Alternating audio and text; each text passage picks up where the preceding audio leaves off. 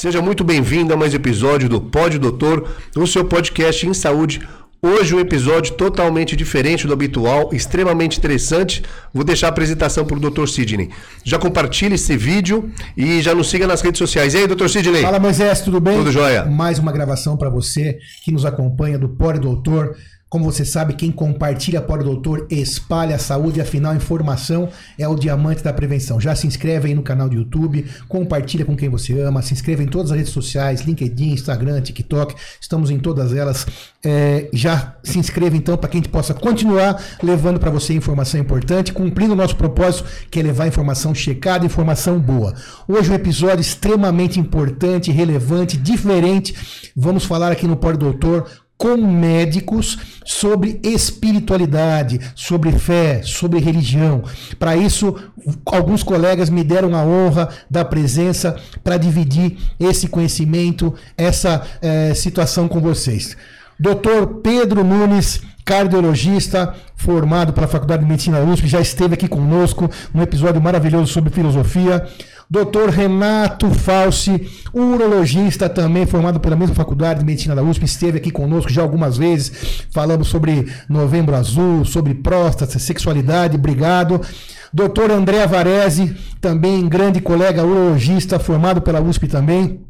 Agradecemos pela presença. E doutor Cláudio Elias Duarte, amigo maravilhoso, esteve aqui já falando sobre depressão, psiquiatra, formado pela USP também, e o Instituto de Psiquiatria na sequência, como residência da mesma universidade, da mesma faculdade. Muito obrigado pela presença de vocês todos. Vamos bater esse papo incrível e sereno aqui sobre, é, então, esses assuntos que eu comentei: religião, a existência de Deus. Moisés. Tenha a honra aí, comece as perguntas e aí vamos debater aqui entre nós e para você que está ouvindo também aprender bastante, é, fazer seus questionamentos.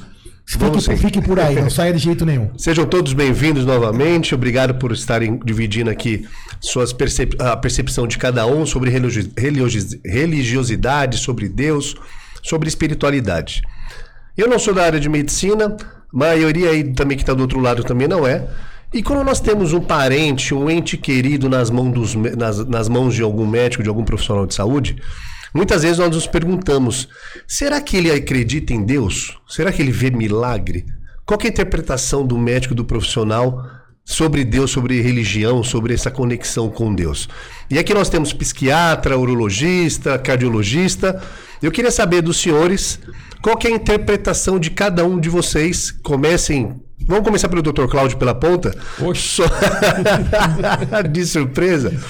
Dr. É. Cláudio, é... o que você acredita, o que você interpreta, qual que é a sua percepção de Deus e até mesmo na sua profissão, como que você maneja isso daí no dia a dia? Acho que todos os médicos, é, a própria identificação das primeiras coisas que a gente aprende né, na, na faculdade é, é, quando a gente vai começar então o contato ali com o paciente, a gente vai perguntar né, o nome, endereço, a procedência, de onde veio, se é casado, se é solteiro, se tem filho e qual é a religião. É, faz parte básica da anamnese. Então, é, é, é não tem como conhecer um ser humano sem conhecer a sua posição sobre essa questão. Né? É, e, então, na minha área, inclusive na psiquiatria, é, é, a pergunta das primeiras perguntas a mais importante. Não porque isso vai mudar a forma como eu trato o sujeito, mas isso vai me ajudar a entendê-lo. Né? E sem entendê-lo é, perante é, como, ele, como ele olha, e às vezes, e, por incrível que pareça, é, a coisa mais comum é a perplexidade do, do paciente na primeira consulta quando me vê perguntando sobre isso. Né? Ele fica olhando, mas não, não esperam essa pergunta, porque eu acho que talvez hoje em dia, se bobear, deve ser cada vez menos frequente, até pela questão da medicina praticada hoje em dia, que é, é, é aquela coisa né, de cara consulta, é, cara receita, cara receita. Então, muitas vezes, acho que a maior parte dos pacientes não passam pela experiência que o médico pergunte né, sobre a sua religiosidade. Dentro algum, da minha e, área é fundamental. Tem algum paciente que já chegou e, e teve a réplica dessa pergunta, falar, doutor, mas você acredita em Deus? Tipo, questionando para saber se a crença algum, dele batia Em algum momento, a grande maioria, sim. Em algum momento, é, é, é, em, em, como eu sou psiquiatra, então tem situações que, que essa pergunta pode ter um significado é, clínico importante, tem, tem situações em que você percebe que a pessoa perguntou por mera curiosidade, Curiosidade. mas vai fazer parte da relação que eu vou me estabelecer com ele. Né? Então, eu, nesse caso, eu falo a verdade, eu falo aquilo, eu falo a minha posição, eu digo, eu sou católico. Né? É, e de repente a pessoa do outro lado não é. Pode ser diferente. Pode ser A hora que eu diferente, fiz essa óbvio. pergunta, o doutor André já olhou para mim aqui e falou: opa! Eu Muito acho, bem. eu acho muito curioso, porque quando a gente vai entrar em contato com o paciente, às vezes o paciente ele vai por uma opinião técnica, né, por uma doença, ele acha que não está na cabeça dele esperar um, um posicionamento espiritual, de crença. Mas a minha experiência é que sempre... quando eu- Sobretudo do médico, né? médico. Porque se ele vai a outras profissões, Sim. né, um arquiteto, um engenheiro ou até um, um odontólogo, acho que não tem essa. Isso é muito importante que você está Exatamente. falando, né, André? Ele espera Porque uma posição técnica. do médico, porque a, a nossa vida, a gente tem que tentar lembrar o que eu faço para tentar entender essa pergunta quando eu não era médico, quando você era.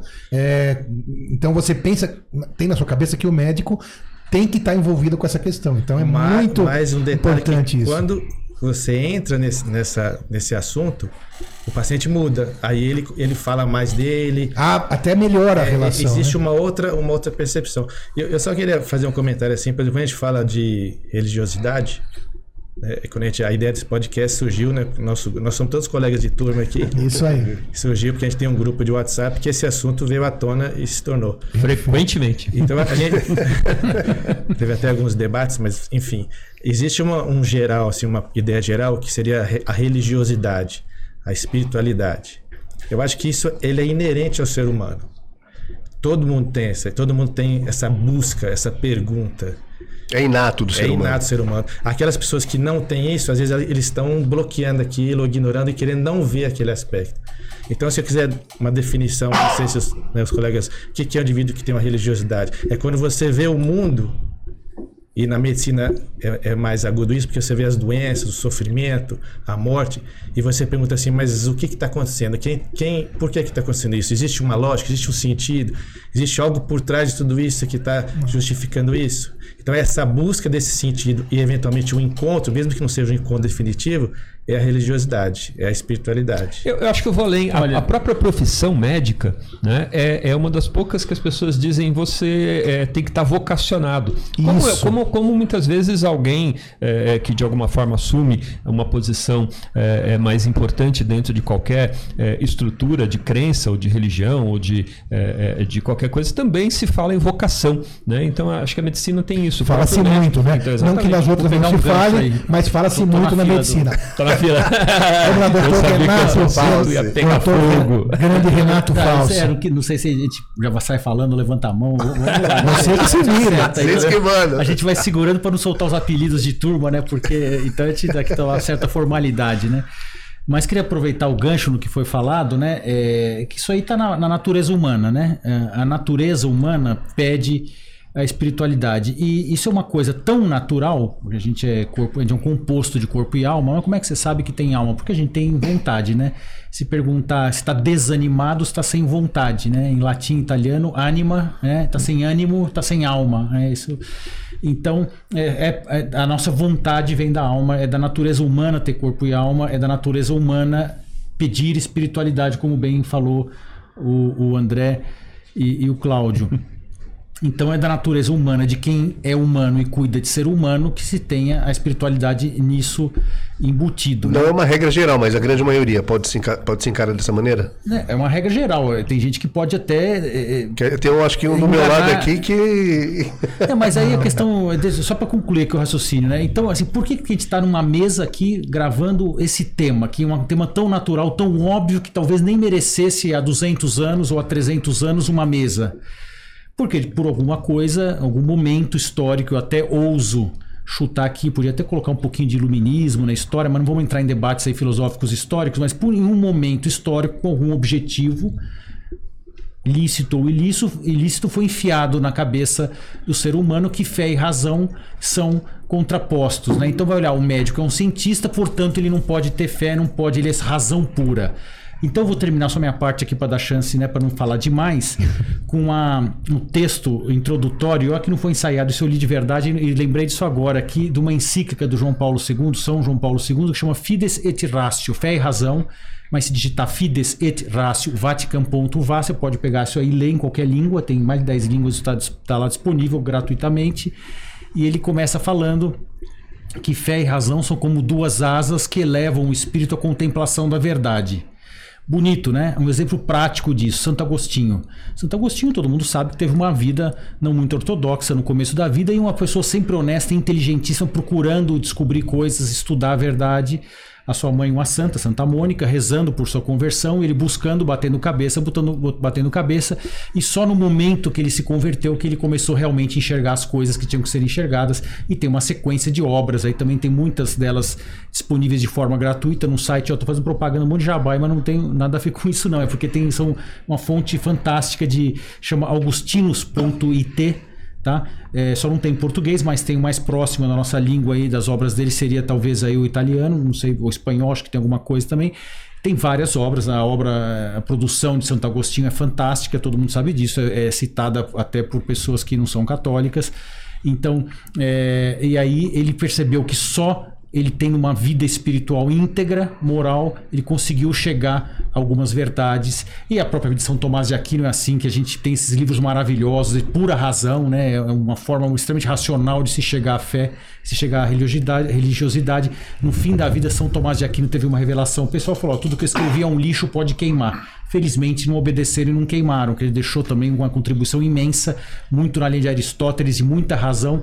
Então a gente termina aqui com aquele fides querens intellecto e o intelecto leva de volta para a fé, né? A gente entra num círculo que a gente não consegue separar do ser humano a espiritualidade da existência material. Né? Qualquer tentativa de fazer isso, esse espaço não vai ficar vazio, vai ser ocupado por qualquer outra besteira no lugar da, da ocupação que eh, existe um lugar na nossa alma para a Santíssima Trindade, tá? Só, só pensei também já, já chegar chutando aqui com coisas muito hard no, meio, no começo, mas a nossa alma tem um espaço para habitar a Santíssima Trindade. E depois posso até contar como é que é a forma da gente colaborar com isso, mas vamos deixar para frente isso aí. É, a gente está falando sobre religiosidade, que é o vem do religare, né? O, o, homem com, com Deus. E a gente não fez uma não fiz uma pergunta, acho que poderia ser a primeira, inclusive. O que cada um interpreta, o que cada um acredita sobre Deus? Começar pelo Pedrão. Então. Vamos começar pelo Pedro. Ótimo. Isso acho que o homem vem buscando isso daí até é. mais de dois, Sim. três mil anos antes de Cristo. O seu é. xará, Moisés, perguntou né, pro fogo, né? Quem é Deus? Quem é, quem é você? Quem é você? A resposta foi curta e simples, né? Eu sou quem eu sou. Tá definido. Eu apenas sou. É, eu sou, eu sou, eu sou. Tá definido que é Deus, né? Eu sou quem eu sou, acabou. Como é que você vai definir Deus? A gente é incapaz. Eu sou quem eu sou, ponto final. Mas é, né? Presente indicativo, eternidade. É. Bem, é, eu acho que é uma questão inescapável essa, né? É, como os colegas já colocaram, é, se confunde com a humanidade, né? Não existe nenhuma evidência de, de cultura de Homo sapiens sem uma, uma um, um, culto ao sagrado, sem uma referência ao sagrado, né? É, então, assim, é, essa dimensão espiritual, né, o homem, né, ele tem é, essa dimensão espiritual do ponto de vista filosófico que vocês falam é a existência humana que é dupla, né? O ser humano ele tem, é, os gregos usavam o termo zoe para nossa vida que se assemelha à dos animais, né? Que é a nossa existência meramente biológica e a, usavam a palavra bios, é, biografia vem daí, né? É, bios para se referir a essa existência que é singularmente humana, que cada um de nós se sente autor de uma, de uma história única. Né? Ah, o que é a espiritualidade? Eu não professo nenhuma religião. É, mas considero a dimensão espiritual é, essencial. E o que é a espiritualidade?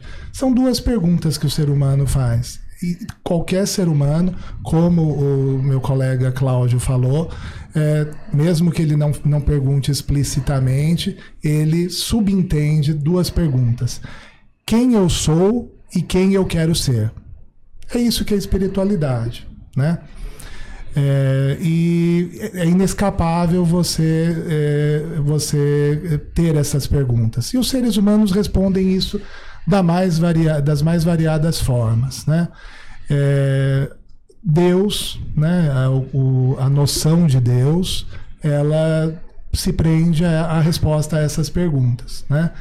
É, Deus, é, é, ao longo da, da história, tem sido encontrar algum, algum nexo, algum, alguma lógica, alguma, alguma ordem né, por trás que responda, que nos ajude a, a responder a essas perguntas. Né? É, então, é, como, como médicos, né, nós temos que aquele médico que não que for negligente com esse, com esse aspecto espiritual, se ele não entender como o seu paciente, como o familiar do seu paciente responde a essas perguntas, né? Que caminho ele segue na resposta a essas perguntas, ou seja, é, quem eu sou, quem eu quero ser, né? É, isso então isso envolve uma noção de, de uma, um conceito de homem que pode ser um conceito como o Dr. Renato Fauci falou agora há pouco. Ah temos uma dimensão dual né? É, é, corpo e espírito. É uma das maneiras de, de enxergar né é, composta, né, na verdade. É, é uma união é uma muito mais forte é. é. entre o céu e a terra, uma união bem mais forte do que a gente imagina, né? A gente tem que pensar que a gente está num template iluminista, né? Então vamos balizar o nosso white balance, chamando assim, para a gente não...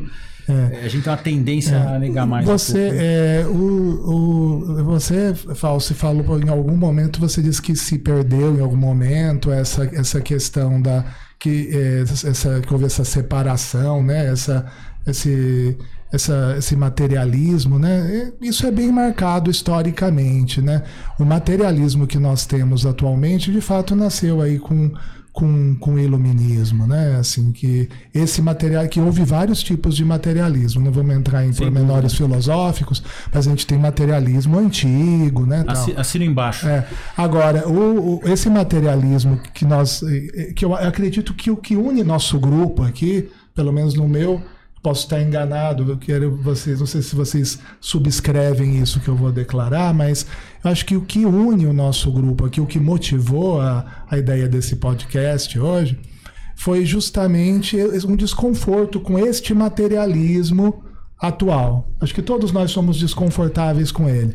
Como que é? Esse é um materialismo peculiar. É um materialismo que eh, subentende que toda a realidade é, tradu é, é, passível de tradução em termos matemáticos, né? em termos de matemáticos mesmo, grandezas que podem ser descritas a partir de comprimentos, velocidades, né? É... A gente vê isso, desculpa interromper, é. a gente vê, isso é notícia, podem procurar no Google.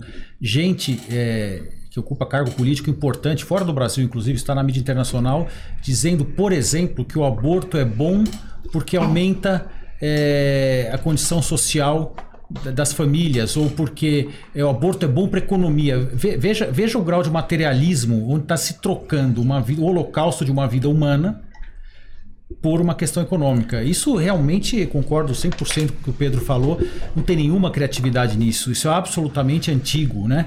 Oferecia-se sacrifício humano de crianças para uma entidade demoníaca na Mesopotâmia chamada Baal em troca de, de, de, de, de, de bens materiais, né?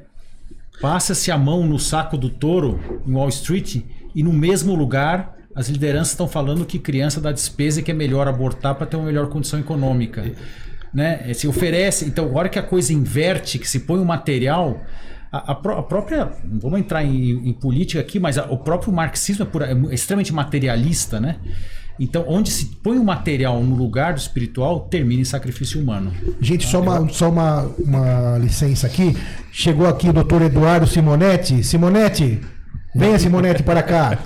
Doutor Eduardo Simonetti, pediatra, também formado pela Faculdade de Medicina USP, vai participar aqui. Eu vou dar aqui espaço para ele. Pode passar para trás, cuidado com a câmera. E daqui a pouco eu volto. Vem aqui, Simonetti. Existe, assim, é, quando, o, que eu, o que eu tive um grande estranhamento na minha vida, na minha formação médica, foi que assim, a nossa faculdade, a faculdade sensacional, a gente aprendeu, a gente se tornou excelentes técnicos, a gente teve contato com muitas realidades da medicina. Na medicina tem uma base filosófica.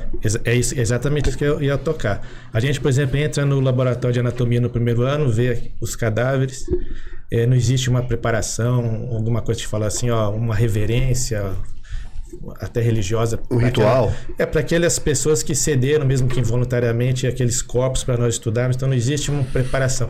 E eu sempre senti ao longo da faculdade que havia, havia uma falta de um substrato que seja filosófico, se não quiser que seja religioso. Esse é um conceito é, interessante de filosofia. Acho que filosofia está acima da ciência, né? Ela é a maneira de discutir, interpretar o que a ciência mostra e a religião é uma, é uma produção humana, assim como a, como a ciência, como a filosofia, então ela não pode ser amputada da realidade.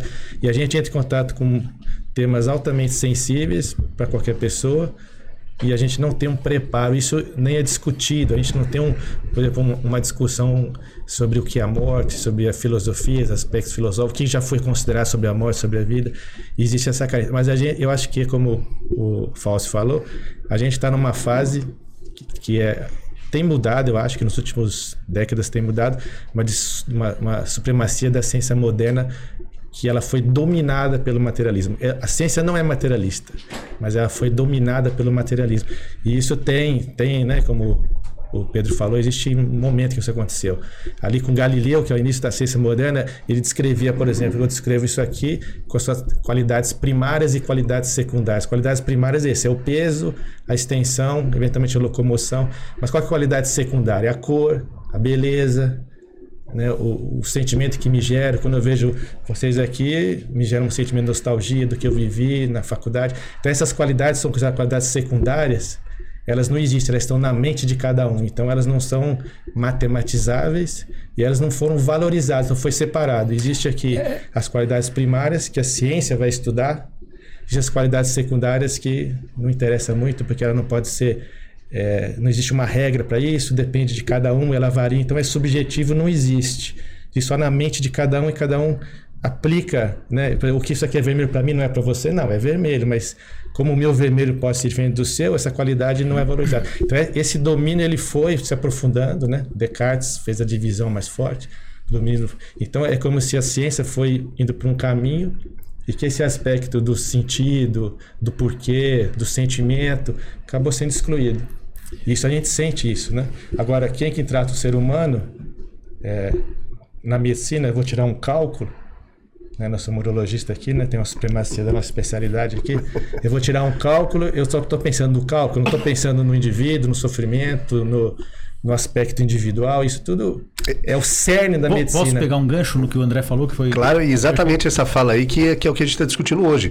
Como vocês profissionais, médicos da área da saúde, lidam com doença, lidam com uma, uma informação de morte, lidam com uma informação de recuperação, como que, como que esse, esse Olha, dia a dia? Eu queria, assim, pegar o gancho que o André falou, tem coisas importantes aí. E tem um detalhezinho que eu discordo, se der tempo de falar aqui. É, bom, juramento de Hipócrates, 2.500 anos atrás, tá? 500 antes de Cristo, precede o cristianismo, mas mesmo a Grécia Antiga tinha, chegou a muitos valores cristãos, mesmo antes da revelação é, em persona né, do, do, do Cristo, né? é, quatro pilares nesse juramento, tá? Primeiro, se aproximar ao doente com a intenção de fazer o bem. Quer dizer, a intenção primária tem que ser essa, não é para você chegar pro doente querendo dinheiro, querendo o que for. Todo médico passa por esse juramento. Passa. Esse tá? juramento é lido na nossa formatura. É lido na formatura. Segundo, ensinar o que você aprendeu. Terceiro, não fazer aborto. Tem não fazer aborto? Não, no... Tem, tem explicitamente, porque já se reconhecia, não por evidência de molecular, como a gente conhece hoje, o ultrassom não tinha, mas por evidência filosófica, filho de peixinho, peixinho é. Ou seja, se de uma mulher nasce uma criança, o que tem dentro dela antes é uma criança. Por uma própria questão, a gente não, a gente não cria filho, a gente gera filho, né? A gente parte de uma substância, os dois gametas, né? Aí, aí que também deriva uma outra história. Deus cria a alma, ele cria a partir do, da alma, ele cria a partir do nada. A gente gera o filho, gera a partir de gameta. Por isso o que é gerado está ligado à matéria, é corruptível, o que não é gerado é criado, é incorruptível, por isso que a alma é imortal. Suma Teológica, ponto 184. Estou falando porque onde é que está escrito, se quem quiser ler. Estou citando a referência, né? Então, e é... o quarto juramento? O, quarto, pilar do o juramento. quarto que, que eu não falei aqui, você tem que se aproximar do doente fazendo o bem, eh, não pode ter outro interesse no doente a não ser fazer o bem, quer dizer, interesses econômicos, conflitos de interesse, coisa que hoje está em compliance, isso 2500 anos Sim, os sim. gregos falavam, né? Ensinar o que você aprendeu, para não você morre, né? Você estuda, estuda, estuda, não ensinou, morreu o teu conhecimento. Quarto, não fazer aborto. Acho que eu falei dois juntos, aí por isso que deu três. Então, esse primeiro pilar. Agora, uma experiência pessoal rápida. Eu fui dar uma aula uma vez de transplante para o quarto ano da faculdade. Era uma aula muito curta, não tinha muito como entrar em detalhes muito técnicos. Falei um pouco de técnica e entrei nas questões da, da ética do transplante. Por exemplo, é lícito tirar o rim de uma pessoa e colocar em outra? Transplante de seres vivos, a gente faz isso. Número dois, pode vender rim? Por exemplo, são perguntas que a gente tem que se fazer, tá certo? A gente aprende a fazer o transplante, mas tem que procurar por conta própria essas questões éticas. E aí fui tal no, no Dr. Google, né? Procura onde é que tem informação sobre isso, rodei, rodei, rodei. Achei dois documentos importantíssimos. Primeiro documento, discurso de abertura do Congresso Mundial de Transplante em 1984, feito em Roma. Quem fez o discurso de abertura do Con- Congresso Mundial de Transplante? Nada mais, nada menos que São João Paulo II. Chamaram o Papa para falar de transplante. Veja, e aí ele se posicionou eh, falando sobre a moralidade do transplante. Outro ponto, rodei, rodei, rodei a internet, procurar base moral do transplante eh, em geral, de órgãos, né? Caí no item, se eu não me engano, isso aqui é da minha cabeça, tá? não tô preparado, não preparei isso aqui para hoje, talvez alguns números saiam errados se eu não me engano, item 196 do Catecismo da Igreja Católica. Então, veja, a gente não consegue orientar a vida, é, fazer bom uso dos dons sem a gente recorrer à moral. Nós somos médicos, lidamos com sofrimento, com vida humana. Recebemos esse dom. Ninguém fez nada aqui para ser médico. A gente podia ser carteiro, lixeiro, piloto de avião, construtor de ponte. Não é mérito nosso. O máximo que a gente fez foi dizer sim a uma vocação falando como o Cláudio falou da vocação, como qualquer coisa é vocação. Até ser um mero trabalhar anonimamente a vida inteira, ser o menor glamour também é uma vocação. Talvez até mais nobre que a nossa, que tem um certo reconhecimento da sociedade. Uma vez que a gente recebe dons, a gente tem que fazer bom uso desses dons. Então a gente tem que se desenvolver em virtudes. Para se desenvolver em virtudes, a gente tem que recorrer à moral. Recorrer à moral, recorrer a Deus. Não tem jeito, porque a origem do bem é Deus, absolutamente. O que a gente vê aqui, que é o mal, é bem desordenado, é- a hierarquia está errada. E aí, o pontinho final, só para discordar um pouquinho do André, para a gente gerar um pouquinho de polêmica, a religião não é coisa humana, né? Se a gente assumir que a gente quer se religar, como você bem comentou, né? Moisés, bem, eh, religião vem de religar, e você quer se religar a Deus, e a gente é um nadinha perto de Deus, né? A gente é um monte de porcaria perto de Deus para religar. Como é que a gente pode a gente estender a mão para uma coisa perfeita? Então a religião obrigatoriamente vem de cima para baixo e se for olhar as religiões aí é, monoteístas, vou falar aí, elas partem de uma revelação que obrigatoriamente é Deus que nos estende a mão e não a gente que, que, que estende a mão a Deus. A gente pode estender a mão a Deus quando quiser e a nossa vontade é extremamente importante porque isso faz parte, a vontade faz parte, inclusive, da nossa semelhança. A gente sempre ouve falar, né? O ser humano ele é imagem e semelhança de Deus, está no Gênesis lá. O que, que é isso? O que, que é isso? Ah, Deus tem dois braços, duas pernas. Tem, também, né? Porque Cristo assumiu forma humana. Olha o, o grau de união entre o céu e a terra, entre Deus e a humanidade. Tem uma pessoa que é gerado, não criado, quer dizer, ele é da mesma substância de Deus. Isso está no credo niceno constantinopolitano, naquelas missas longas, quem frequenta a missa aí diária ou de final de semana, quando tem aquelas missas festivas, pô, esse credo é longo, eu não sei direito. É, gerado, não criado, consubstancial ao Pai. Então, ou seja, Deus, ele, ele tem seu filho que assumiu, que é a mesma substância de Deus, consubstancial, assumiu a forma humana e tem seu corpo glorioso no céu, então ele tem a mesma imagem a nossa, braço, perna, cabeça, pé, de uma forma perfeita, e, é, e semelhança. O que é semelhança? Ele tem inteligência, intelecto e vontade. A gente também tem isso, em proporções infinitamente menores. Só que a gente tem aí, pela questão da história, aquela história pecado original, massa e tal, a gente é incapaz, e a matéria é incapaz que a gente perceba a verdade logo de cara. A gente não é anjo. Ah, olhei pra verdade, isso aqui é verdade, ponto, optei, acabou, não tem erro. E a beleza da gente poder errar é que a gente tem direito ao perdão. Então, Isso. veja como tudo se fecha. E isso vai de encontro com o que cada pessoa acredita e tem a convicção, ou seja, a sua crença em relação a Deus. Veja, Quando- acreditar é uma coisa, a realidade é outra. Eu- Sim, mas quando tem uma. Quando vamos, por exemplo, o doutor Simonetti chegou aqui agora, pediatra. Seja bem-vindo, doutor. Está numa roda aqui com cinco médicos, mais um de fora, que é o doutor Sidney, que a gente vai trocando, vai revezando. Para deixar mais dinâmica a conversa.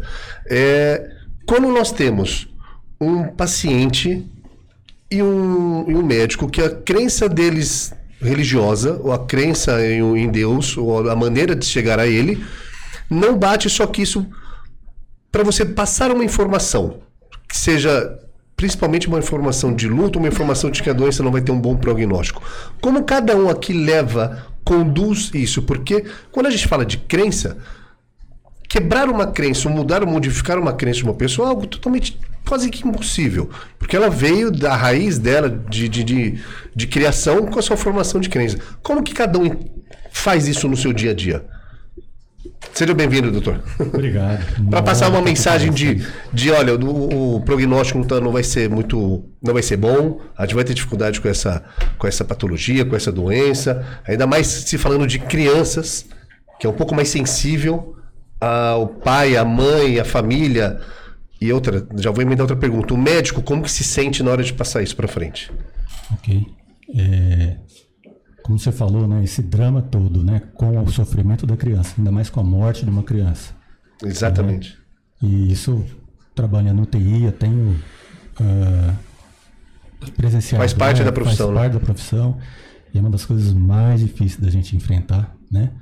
Porque você está de cara com o problema do mal, com a teodiceia, né? Se Deus é tão bom, todo poderoso, como é que pode meu filho morrer? Exatamente. Então, e são coisas assim, são momentos que você não está lá para dar uma resposta. Você não está lá, olha, vamos discutir agora sobre teodiceia. Lógico que não. E é uma hora, não sei se, bom, espero que você nunca tenha essa experiência, assim, nem de ver, lógico, de experiência pessoal, óbvio, né? Mas assim, nem de, de viver essa situação. Mas na hora que você, você fala, a- a- é uma hora de humilhação dos pais, assim, tão profunda, né? A mãe se jogar no chão, gritar. E, e é muito comum de falar, questionar Deus, né? E é um drama muito profundo, né? Então isso tem atravessado, isso faz a gente refletir cada vez mais, né? E não necessariamente abordar esse tema, né? Não falar, mas vai fazendo parte Mas do nosso pergun- interior. Perdão entrar aqui, Edu. A Não, gente, vocês podem falar na ordem que a tua quiserem, tá? experiência Exatamente assim. Quando vê essas coisas, que, e, e eu concordo, puxa, eu sou pai, quão, quão difícil é quando tem uma unha encravada de um filho. Imagina você enfrentar uma coisa maior ou ver né, um, um pai, é, é, uma mãe perdendo um filho. Isso aumenta a tua fé ou diminui a tua fé? Eu acho que faz parte do dia a dia, mas Acho que não muda. mim. Pra mim não muda, faz parte. A É. morte é. Isso, isso como, como é, às vezes esse drama tão profundo, falando no momento né, crítico aí realmente da morte e tal, isso vai fazendo, vai moldando a gente, né? Então chega um momento um pouco menos complicado, você já lida com uma certa naturalidade, vamos dizer assim. Mas eu acho que existe uma. é, Só, só- só um pouquinho, Boy. Ah, desculpa. Falou o apelido você- dele. Você pode ser Falou o apelido.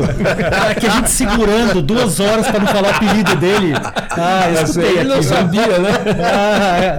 não, não. Mas- sem querer. Aí, ó, tá aí, ó. Bora, doutor. Tá pronto aí, ó. Vamos, A gente segurando, eu segurando aqui nervoso pra não soltar o apelido. Tomando cuidado. Agora liberou, agora liberou. André, Liberou, liberou, liberou, liberou, agora tá apelido todo mundo. Cara, faz semanas que eu tenho pensado nisso. Vou chamar.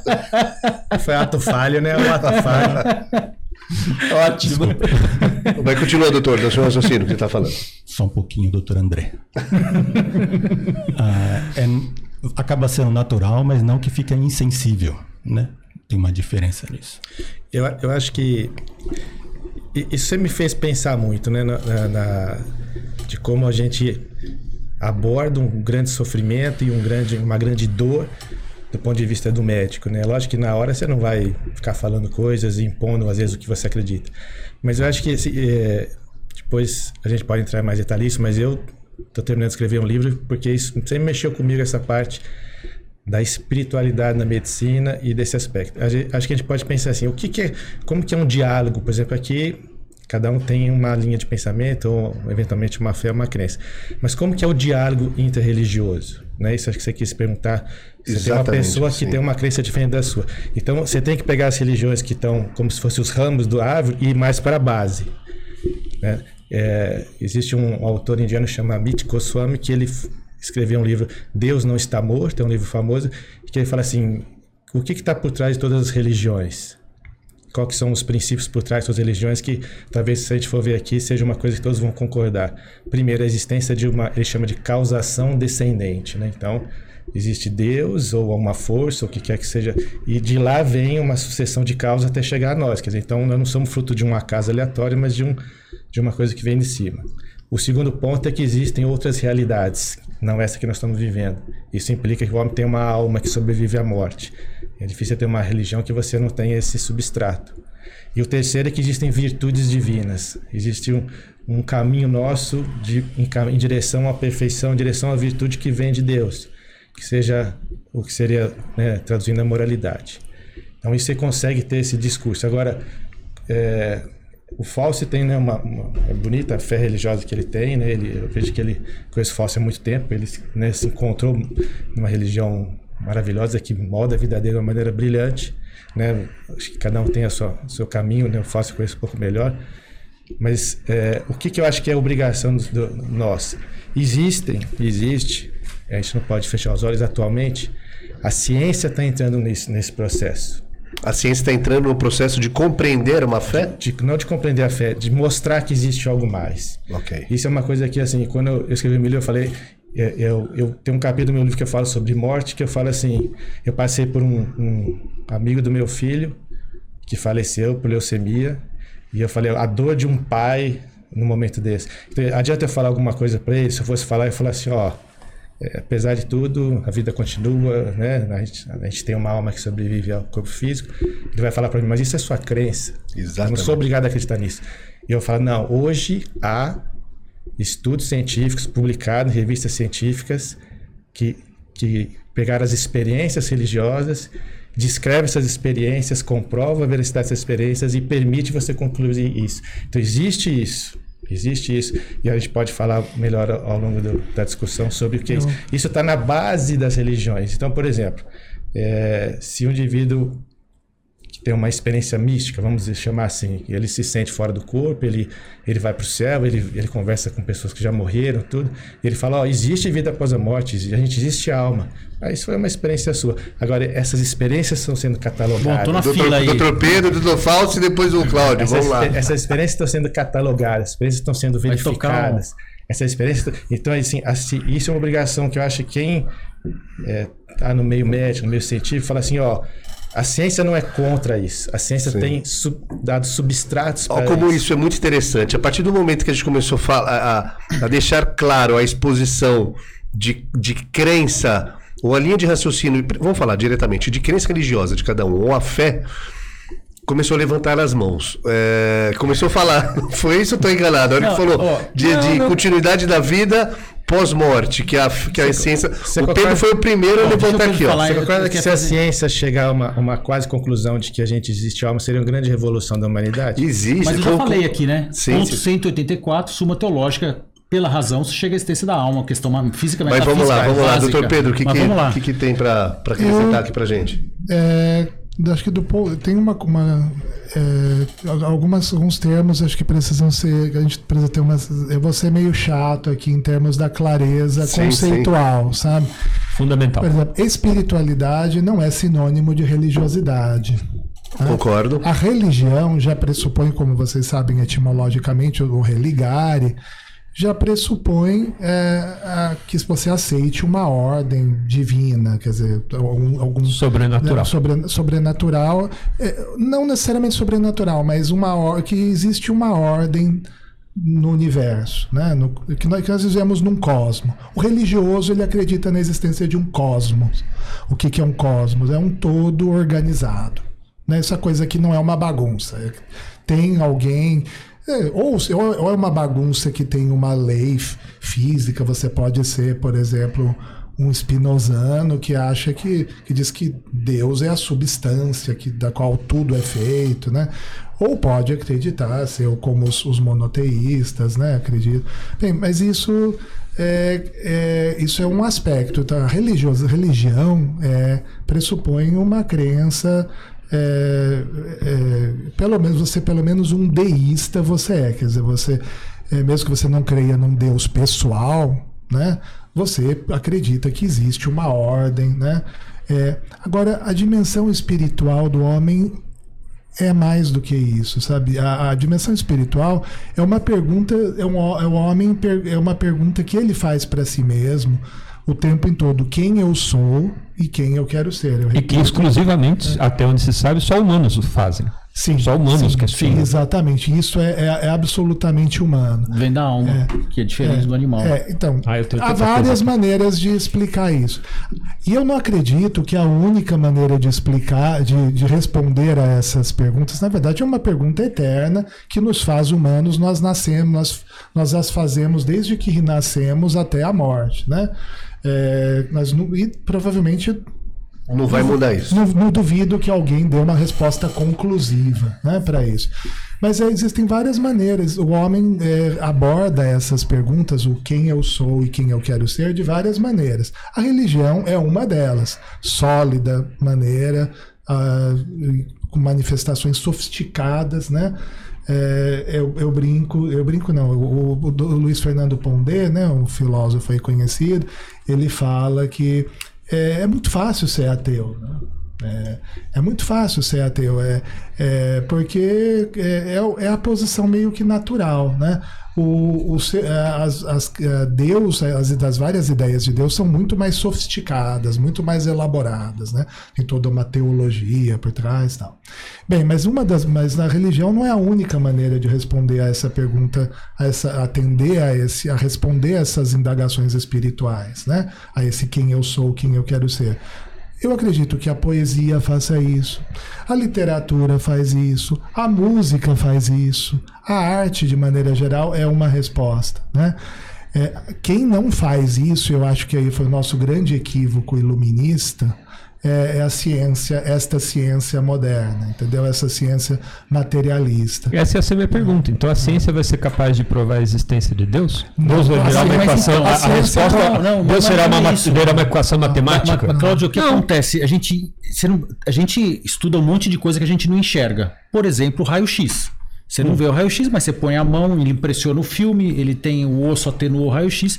Deus você não enxerga. Mas, de novo, São Tomás de Aquino, já que estamos falando de razão aqui, ele e Aristóteles aí são dois que têm que ser citados nessa situação, por incontáveis, até pela própria ordem do mundo, se chega ao Deus, né?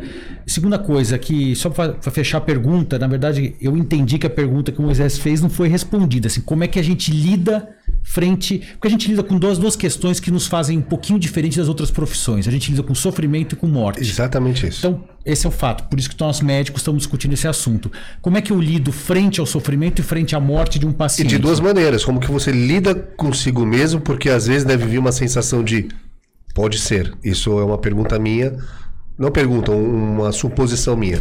Será que eu poderia ter feito mais? Será que eu poderia ter estudado mais? Será que eu poderia ter falado com um colega antes? Quem não se perguntar isso não merece ser médico. Já chegou algum momento de Ah, é vocês verdade. questionarem a Deus, sendo que vocês fizeram o máximo possível dentro de uma regra estatística, tinha alto índice de sobrevivência ou de recuperação de, um, de uma doença mental ou de uma doença renal, ou uma doença cardiológica ou de, um- de um- de um- de uma doença pediátrica, e não deu certo. De vocês questionarem a Deus e falar, mas peraí, se Deus existe, existe a ciência, fiz tudo que estava dentro do meu alcance, tudo que tinha, todo o meu arsenal e não deu certo, vocês se questionam Essa se é a Deus humildade, existe. Então, é que- é que essa é a meio foi- humildade, a humildade do médico, né? E isso é importante.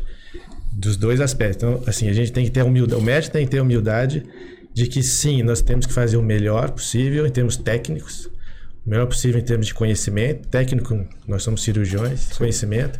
O melhor possível em termos de assistência, humanidade, assistência é, emocional para a pessoa estar junto, né? Acho que o paciente que sente que o médico está do lado, está se preocupando e está sendo ativo, ele vai melhor, a gente sabe que ele vai melhor, a tranquilidade vai melhor, mas tem que ter humildade que você tem uma parte que você controla, a outra parte você não controla. Você pode fazer a mesma cirurgia, o mesmo tratamento, a sua mesma excelência para dois pacientes com a mesma doença, eles podem ter evoluções diferentes, porque esse é o que a ciência, é, a nossa ciência médica, ela não leva em conta, porque quando a gente faz os estudos científicos, a gente usa estatística, é a média, né?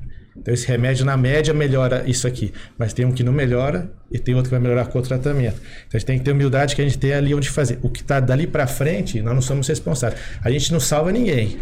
Da mesma forma que, grosseiramente falando, a gente não, né, quando você está ensinado, você não vai provocar a morte de alguém, porque esse desfecho não cabe a nós. E essa humildade do médico faz que ele não, se- não se sinta um todo-poderoso e também não se sinta o pior dos seres quando um paciente tem uma evolução. Mas muito muitas vezes para o paciente, É que tem duas- vocês tem- salvam. Tem, tem duas É, perguntas mas a gente aí, não Moisés. salva, a gente tem que dar o melhor, a melhor. É, não, quem, não, é, quem não, salva é- no Somos só instrumentos. Tá, tá, confuso, tá confuso aí. Eu tenho duas perguntas Não, deixa eu só aí. terminar uma coisa. Isso que eu, que eu, que eu, que eu falo assim. é, nós não somos Deus e, e nunca seremos, mas nós somos anjos. Ah, como assim? O que quer dizer a palavra anjo? Anjo é mensageiro. Por que, que nós somos anjos? Assim, ah, mas médico é anjo. Médico, eu não, eu não consigo, ao tratar você, É ter é certeza- a natureza é só- só outra, terminar. André, do- do Só anjo. Mas simbolicamente, né? Simbolicamente. Eu, eu não tenho a pretensão de eu vou fazer uma coisa e você vai ficar bom. Mas eu vou fazer o máximo que tiver ao meu alcance e eu vou ser um intermediário entre o quê? Entre conhecimento médico, conhecimento acumulado por gerações e eu vou oferecer para você da melhor maneira possível. Agora o desfecho, Deus queira que seja isso. Agora cabe a nós assim, oração funciona? Funciona. Tem prova disso? Existe prova disso. Existe trabalho. Ah, é- mas essa é oração de qual oração? Qualquer oração. A, a- a- a gente orar, a gente pensar, a gente meditar, a gente influencia o conhecimento das coisas. Cada vez mais, né, a gente pode entrar aqui, tem estudo mostrando que sim, a gente consegue influenciar algumas coisas. Ah, Na, na verdade, a minha área, então, é, é- é onde mais você vê essa questão. Por quê? Eu posso dar o eu ou um outro colega dar o mesmo remédio para o mesmo quadro e melhora com um, não melhora com o outro. Aí será que é, o, é, é- é- é a pessoa do médico que fez a diferença ou a experiência que o paciente teve com aquele médico fez alguma diferença? Né? Então, é, é- é- como, como que você explica resultados diferentes? Aliás, como você explica que é, é, um determinado fármaco que trata um quadro depressivo funciona para uma pessoa e não funcione para outra? Tem diferenças, é, questões biológicas envolvidas nisso? Sem dúvida nenhuma. Mas é, é, o, o- o- o- cérebro humano, a mente humana, é extremamente plástica das, das, das doença duas maneiras. espiritual enfiada nisso? Essa que é outra pergunta. Tem, tem. Tem doenças, mas, Mas mas é só- trata vício. Mas será que a gente, mas será que a gente está olhando apenas o mesmo fenômeno por perspectivas diferentes? Só o que o Claudio ou- falou, só para um exemplo sobre isso. Existe um estudo falando assim: eu vou, o indivíduo está com dor. E foi feito um estudo controlado, né? Um grupo placebo, né? é, estudo da melhor maneira. Então eles pegavam uma pessoa que estava com dor e eles falavam assim: eu vou te dar essa injeção, daqui 10 minutos sua dor vai passar você vai ficar melhor. No outro grupo eles falavam assim: eu vou te dar essa injeção, tem uma grande chance da dor não melhorar e eu vou te dar uma outra mais forte. Entendeu?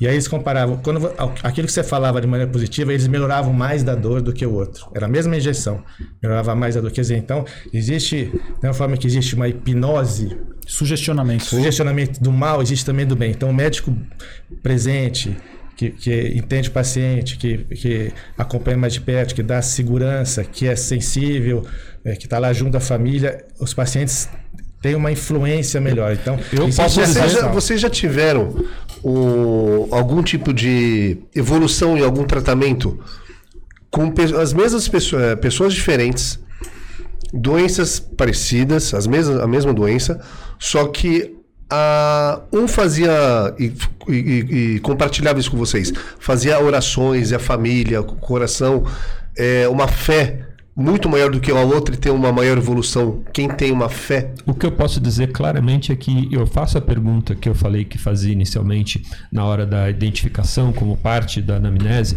é, e que se eu não, durante o tratamento, é, não conseguir despertar, né, no mínimo que a pessoa se questione e se posicione e de alguma maneira se aprofunde, é, se lapide na sua crença, é, é, eu não vejo evolução. é, é, eu vejo evolução muito mais significativa quando esse aspecto é, é- é também abordado durante a, a- a condução Posso do fazer uma pergunta para o. Cláudio, Claro, que tem tudo claro. a ver com esse tema? Doutor Sidney, vem pra cá. Olha, o, Fazer um revezamento aqui. Não sei se foi comentado, o Cláudio tem uma experiência grande com tratamento de dependências, certo? Sim. Certo.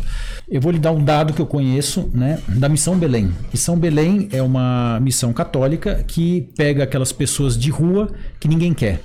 Então é o usuário de crack que já está num estado que nenhum abrigo quer, nenhuma instituição governamental quer aquele paciente, porque ele não se enquadra no perfil e voluntariamente ele aceita participar da Missão Belém. A Missão Belém não usa um remédio, tá? Isso, esse é um dado que eu tenho deles. Não usam um remédio. Eles tratam com eh, atividades comunitárias, oração, missa diária, sacramentos e conseguem 52% livre de drogas por dois anos, tá? Um segmento de dois anos. É bom esse resultado, não é, Cláudio? É, é- é semelhante ao máximo que se consegue em Ao qualquer máximo estudo. que se Com consegue remédio. qualquer estudo com, Com remédio. qualquer- Eu tinha um dado estudo. geral de média de clínica psiquiátrica tratando na, na medicina sem a- a- o, o- o respaldo espiritual com, com dados inferiores a isso. Isso de alguma forma está confirmando isso aí. Então isso é uma questão. É, Não, a, a, a, a própria tratamento das, da, da adicção, é, um uma das abordagens é uma abordagem, inclusive, não médica, não, não se pode chamar de abordagem terapêutica, foi uma abordagem, é, é, é, vamos dizer, construída empiricamente pelo sofrimento de quem passou pelo mesmo problema, que é os chamados é, os 12 passos, famosos 12 passos dos alcoólicos anônimos, e daí derivou narcóticos anônimos, e assim foi. O primeiro passo é o quê? É a entrega. Né? É- é- e é um instrumento que ajuda na recuperação de muita gente sem ter passado por nenhum tratamento. E o que, que é o primeiro passo do A? Admitir a sua impotência perante o problema ato e de entregar humildade, na né? mão de, Um da- entregar na mão de Deus, né? Que pode ser entendido ou concebido da forma como a pessoa quiser, ou seja, Mas a questão reconhecimento da pelo espiritualidade. paciente ou pelo profissional que vai tratar? Não, não. O- os Alcoólicos Anônimos têm um programa de 12 passos, tá? É, em que se tem ali empiricamente uma forma de é, estruturar a ajuda pelo par, né? Então você é membro se você também é, é dependente de alguma coisa, né? E você ali, então, é orientado a entender quais são uma receitinha de bolo de como sair daquela coisa. E o primeiro passo é a admissão da impotência e a entrega do problema para uma força maior. Não é que, e para ser eclético, até para poder de alguma forma eh, não ficar limitado a uma religião específica, eh, aceita-se que a pessoa entregue para aquilo que ela entender como força maior, como poder maior, como poder superior. Se o cara quiser falar que é o poder superior é a mãe natureza, o Deus Sol, o Deus católico, ou o que for, o que interessa é ele reconhecer a pequenez dele, ter a humildade de reconhecer de que ele precisa de alguma coisa para além dele, porque é exatamente o caminho inverso da droga. A droga é a entrega, né? A, a, a dificuldade quando a pessoa tem a descontrole do uso de uma substância ou de uma adicção é justamente o contrário, é em colocar uma coisa fora de si, né? E irreal, que entrega ali um prazer ou um alívio muito rápido, sem você ter percorrido pela questão do, do, do, do, do esforço para você ter a gratificação. Então a droga é como se fosse, eh, e, e hoje a gente sabe do ponto de vista eh, eh, eh, um pouco mais, vamos dizer, científico, né, que existe um, um, é, é, um- um sistema de gratificação cerebral né, formado por determinadas estruturas, accumbens, dopamina. dopamina, é, área tegmental, tegmentar ventral. É, é, existe toda uma circuitaria que termina com um prazer muito rápido vindo de uma substância química e todo esse aparelho, esse, esse, é, é, essa para o leigo conseguir entender e toda essa essa essa essa via né, é, é, cerebral existe para que a gente possa é, de alguma maneira é, desenvolver a, a- a própria humanidade a perpetuação da espécie vem disto né? Você quer correr atrás daquilo que é bom e aquilo que é bom faz você ir de novo atrás daquilo que é bom. Você se sente bem você se sente gratificado e você vai fazer aquilo lá novamente. É por isso que a gente gosta de esporte é por isso que a gente ama quem a gente ama é por isso que a gente gosta de determinadas comidas é por isso que sexo é uma coisa prazerosa, porque de algum jeito isso ativa esse mecanismo cerebral. A droga ou o álcool pode para muitas pessoas ser um curto-circuito nisso. Então a pessoa, é, ao, ao, ao, ao- desenvolver aquele problema, ela, ela acaba apagando essa, essa gratificação que ela teria com as coisas que custariam algum esforço. Né? Bom, mas voltando Procurando questão- atalho. E aí que vem o atalho. Que vem o atalho. Porque com a vontade da alma orientando retamente o intelecto, consegue dominar esse instinto animal de buscar o prazer e fugir da dor. Então, só só para completar. Exatamente. Agora, a isso, Cláudio, é isso, Agora, Cláudio, só- e aí você- não é, não é à toa que, então, aquilo que ajuda a recuperar milhares, milhões de pessoas ao redor do mundo, que nem é um tratamento, é, é uma, é, é uma, é uma, é, é como se fosse uma organização, né? uma irmandade que ela há, é, um dos preceitos é esse, a- o reconhecimento de que existe uma força, um poder superior que é capaz de te tirar daquilo. Onde é esse poder superior? No retorno a isso que o Fausto acabou de falar, né? no seu controle do seu instinto para te diferenciar de um animal. Eu queria só fazer um, um- um- responder a pergunta que o Moisés fez e acabou se perdendo, porque é tanto assunto interessante que, que a gente realmente me perguntou como é que funciona essa revolta contra Deus no, momento da morte ou de um fracasso, né? Então acho que são duas coisas separadas que o médico tem que fazer. Uma coisa é uma coisa que pode ter vários nomes, mas vamos talvez o mais fácil de explicar, chama exame de consciência. Uma coisa deu errado, o que, que eu fiz? E se perguntar o que, que eu fiz que poderia ter tido um êxito melhor. Isso é natural. O ideal é fazer até diariamente as pessoas fazerem um exame de consciência e ver o que que ela pode melhorar dia a dia. Né? Nossa vida aqui é uma busca constante por melhor e excelência moral, profissional, como pai de família, como na, na vocação que cada um tem, entendeu?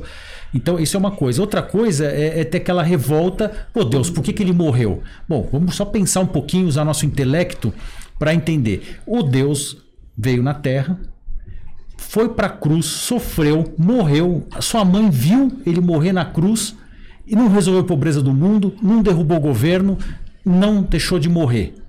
O que ele veio nos prometer dá um caminho para salvar a alma e provou que isso aqui ressuscitando três dias depois. Então veja, a gente achar, é natural que a morte nos escandalize, tá? Porque tem a questão lá do, do pecado original, não era o projeto de Deus inicial, mas a morte entrou no mundo e depois teve uma redenção que saiu por cima aí com 10 com louvor.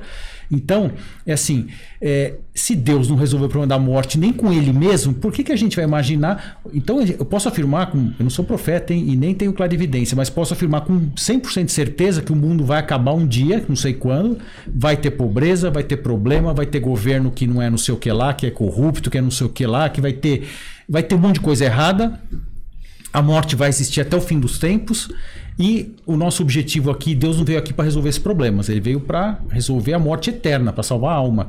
Então, explicado isso, fica até um pouquinho infantil, né? A gente ficar batendo, dando pulinho para Deus, pô, porque morreu, parece aquela criança. E essa relação nossa, inclusive a nossa filiação divina, que Deus nos vê como filho, porque nós somos filhos de Deus, que ele devia ter a mesma natureza, daí volta para aquele ponto que eu comentei no começo, que a gente tem intelecto e vontade, né? E quando um filho teu fica dando pulinho, ô papai, papai não quer me dar um punhal, ô meu filho, claro que eu não vou te dar, porque você vai se matar com essa porcaria. Então, é, esperneia aí, mas na hora que você crescer, você vai, puxa, graças a Deus que meu pai não me deu aquele punhal quando eu era pequeno, porque fazia besteira. Perfeito. Então a gente tem que também Tem uma- entender e ser humilde, né? Mas só, só aproveitando a, a fala do Dr. Renato Falsi, é, para o Simonetti, que falou agora um pouco sobre a questão infantil, sobre o pai fornecer para a criança alguma coisa que vá causar problemas, né, Simonetti? Como fica a religiosidade, então? O Cláudio também tinha falado da questão da escolha, né?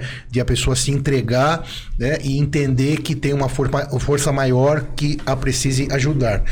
Na criança, que não tem essa consciência ainda, que, como que você explicaria a religiosidade na hora de um tratamento?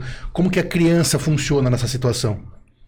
Entendeu a pergunta, Simonete? Eu entendi. Beleza. Mas se me fez lembrar uma coisa, assusta assim, uma coisa que me deixou muito chocado. Eu fiquei entre os Yanomamis alguns meses e passando, andando de vez em quando na. na, na Tribo. É, eu digo na casa deles, na, na maloca, né? Tinha duas senhoras conversando na rede, deitaram na rede, e no meio uma criança segurando, brincando, uma criança de por volta de um ano, segurando um, uma- um facão. Olhei aquilo, o que é isso, né? Será que a mãe não viu? Não, não é possível, né? Fiquei olhando tal, e a mãe, a criança no meio, as duas mães conversando. Eu parei para ficar olhando aquela cena, né?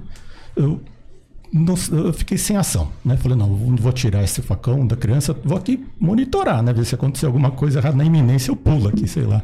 Eu fiquei olhando, tal, daqui a pouco, hum, a criança tentou se levantar com o facão assim, daqui a pouco, puf, o facão cai. Aí, ufa. Aí a mãe chegou, pegou o facão e colocou de volta na mão dele. Então, não sei.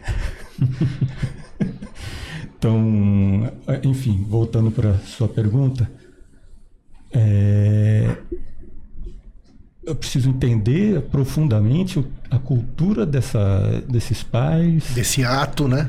desse ato, eu digo agora mu- multicultural, assim, né? Em outros lugares, assim, Claro. não, eu não tô nem saindo, saindo da aldeia agora indo para a cidade, mesmo assim tem muitas diferenças.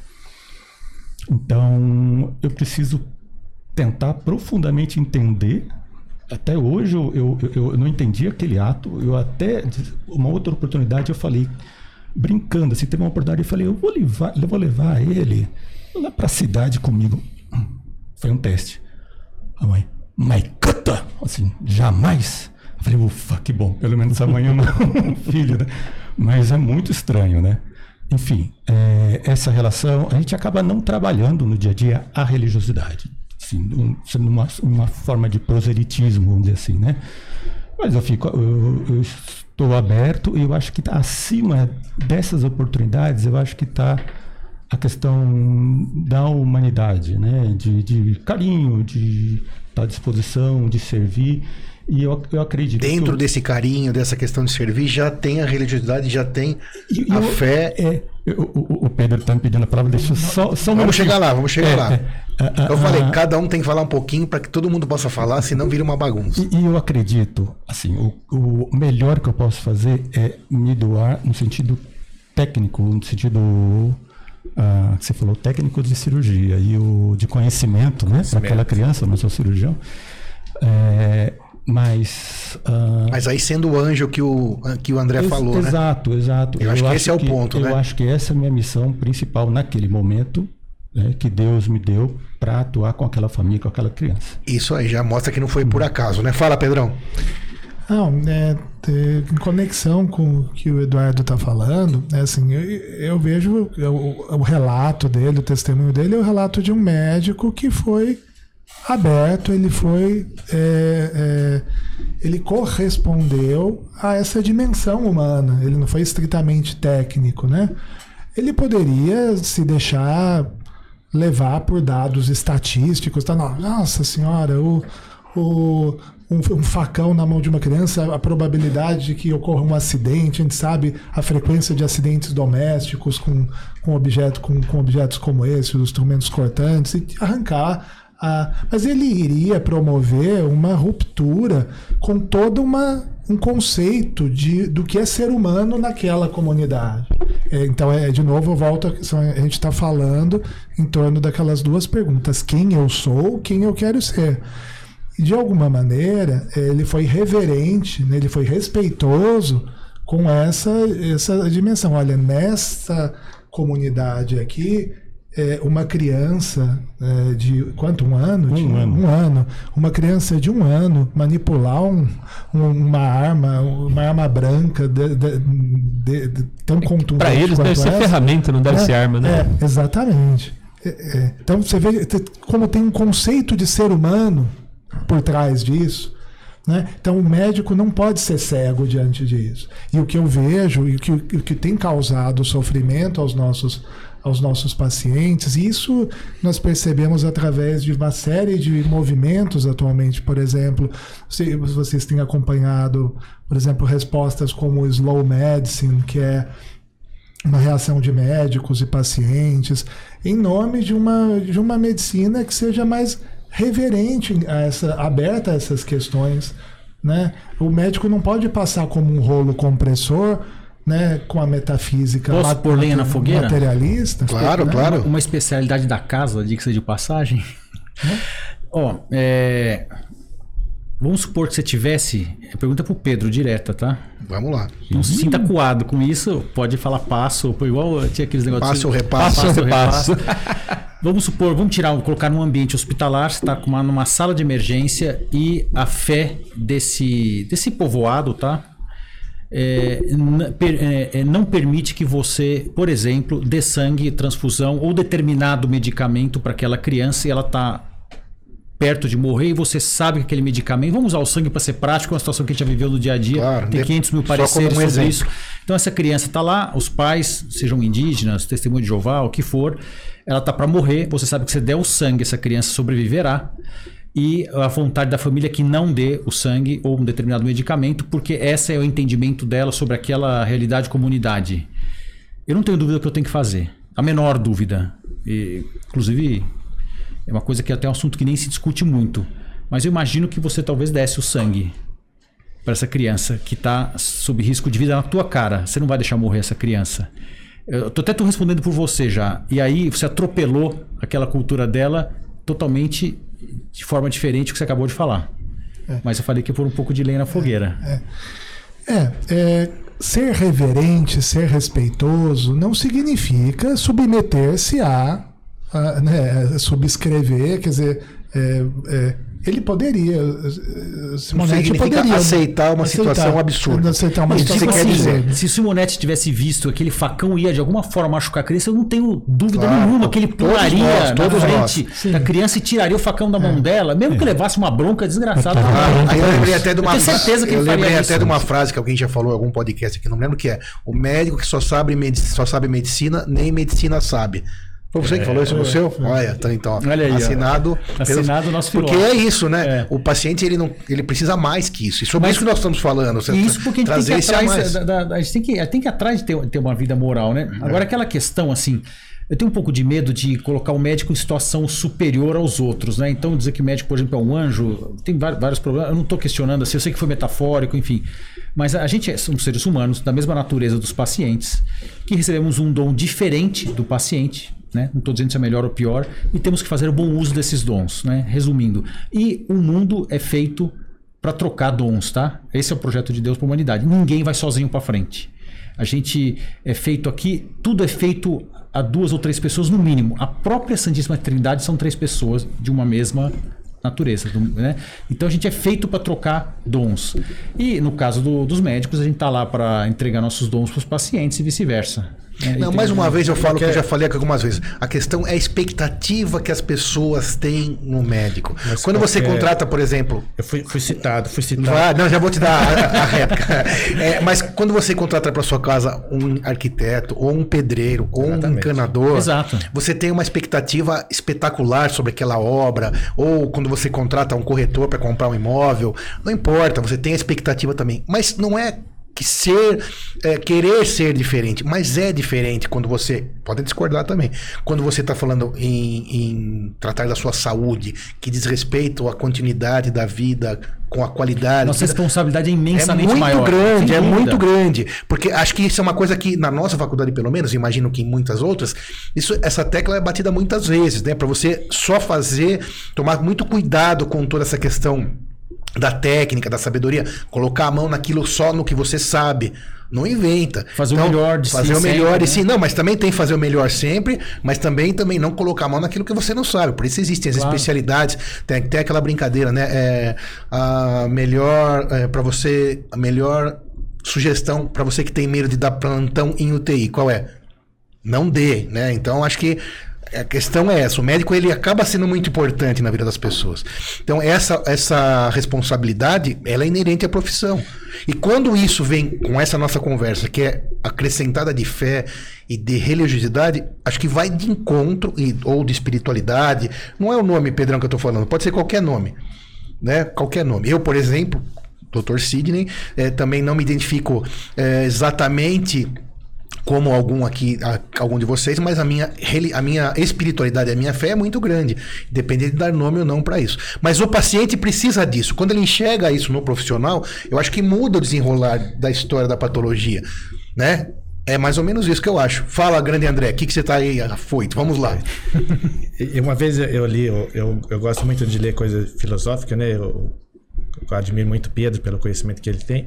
Também admiro. Uma vez eu, eu vi um, um termo assim, uma definição filosófica, assim, o que é ser religioso, o que é ser espiritual, o que é ser transcendente. Então, ser transcendente é quando você transcende a você mesmo. Você transcende a essa vida material e aos benefícios, resultados que você obtém nesta vida. Então, se eu vivo aqui para sobreviver, para me para procriar ou para ficar bem, só por isso eu não estou transcendendo. Agora, se eu transcendo a minha vida e penso no seu interesse, no interesse de outras pessoas, ou no futuro, eu estou transcendendo. Então, quando você fala que um indivíduo é espiritual e religioso transcendente, não quer dizer que ele é adepto a alguma religião, porque isso não quer dizer absolutamente nada, ele se adepta. Mas qual é a atitude dele? Ele- então, é, quais são os anjos que a gente encontra na vida? É uma pessoa que, independente, de- eu dei o exemplo do médico, que é a minha profissão, mas independente da profissão, ele quando lida com você, ele procura o melhor, ele vai te dar o melhor, ele não está pensando só no lucro dele, no benefício dele, mas ele está transcendendo o benefício dele para você. Eu quero fazer o que for melhor para você, que, que eu seja um advogado, um engenheiro, vou fazer Que o é melhor. o melhor Isso- possível, Esses são os né? anjos da vida, né? Esses Isso. são os anjos que Mas é a vida. base do, do cristianismo. né? Exatamente. É, ué, am- ame É a regra de ouro, né? Tem no cristianismo, mas tem em várias outras situações. Então, o que, que é amor, né? Vamos perguntar. Posso, posso fazer pergunta? Eu só posso Claro que responder. Não, não, que aqui já tá numa liberdade aqui. O amor, o amor é uma atitude ativa e consciente. É uma Dá decisão. razão. É, lógico, é uma E decisão. não tem emoção, não, Não precisa é- arrepiar pra amar. Não é a, concorda? pa- a paixão que você sofre, você se- tem então um vamos lá. sentimento que vem. Agora, Amor é exercício. Por exemplo, o amor acabou, não. O amor não tem como acabar, acabar, a não sei que você decida que ele acabe, né? Então o amor é, é uma atitude, é uma, É, uma dá ação. razão. É Quer saber? Eu vou até contar uma experiência de, de, de amor que eu tive recente, que não me deu nenhuma emoção, pelo contrário. Foi o dia que eu estava num domingo à noite fazendo um transplante numa pessoa pobre, desconhecida, que nunca vai me agradecer. Foi a melhor coisa da minha vida isso aí. E ainda estava ensinando um residente. Eu não queria estar lá, queria estar em casa jogado no sofá, por exemplo. Esse é o que o meu apetite sensitivo queria, estar jogado no sofá. Né? Minha parte minha humana, material. Mas por um ato da razão, eu sabia que tinha que ir lá, estava fazendo o que eu tinha que fazer e faço bem feito, porque também fiz um monte, acaba fazendo bem feito mesmo. Uma pessoa que eh, ia ser beneficiada e não ia poder me agradecer para não encher minha vaidade. Só de eu estar contando aqui já foi um pouco de vaidade também, mas eu estou contando com Não, o mas sentido aqui de pode, porque aqui nós estamos tentando explicar entender que aí essa foi uma das situação situações toda. que eu percebi o que é amor pelo próximo de verdade. Agora, abraçar amigo, isso é fácil, né? Isso aí tem emoção. É, É, tá- O amor é isso, entendeu? citar aqui Kierkegaard, que dizia que o amor se conhece pelos frutos, né?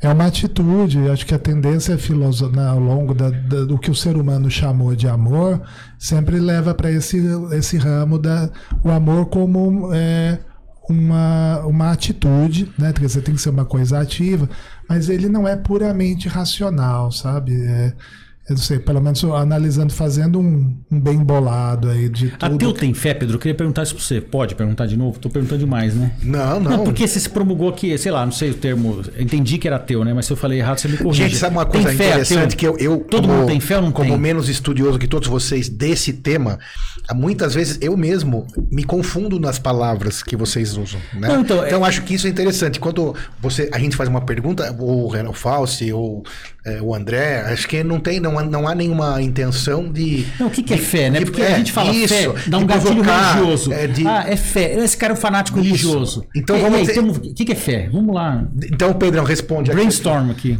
Gente, né? é, fé.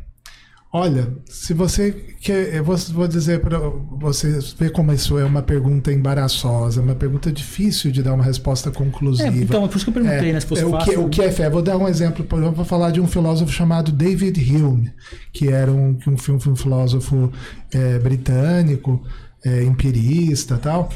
É, e ele é, é o, o grau máximo do empirismo, né? O David Hume.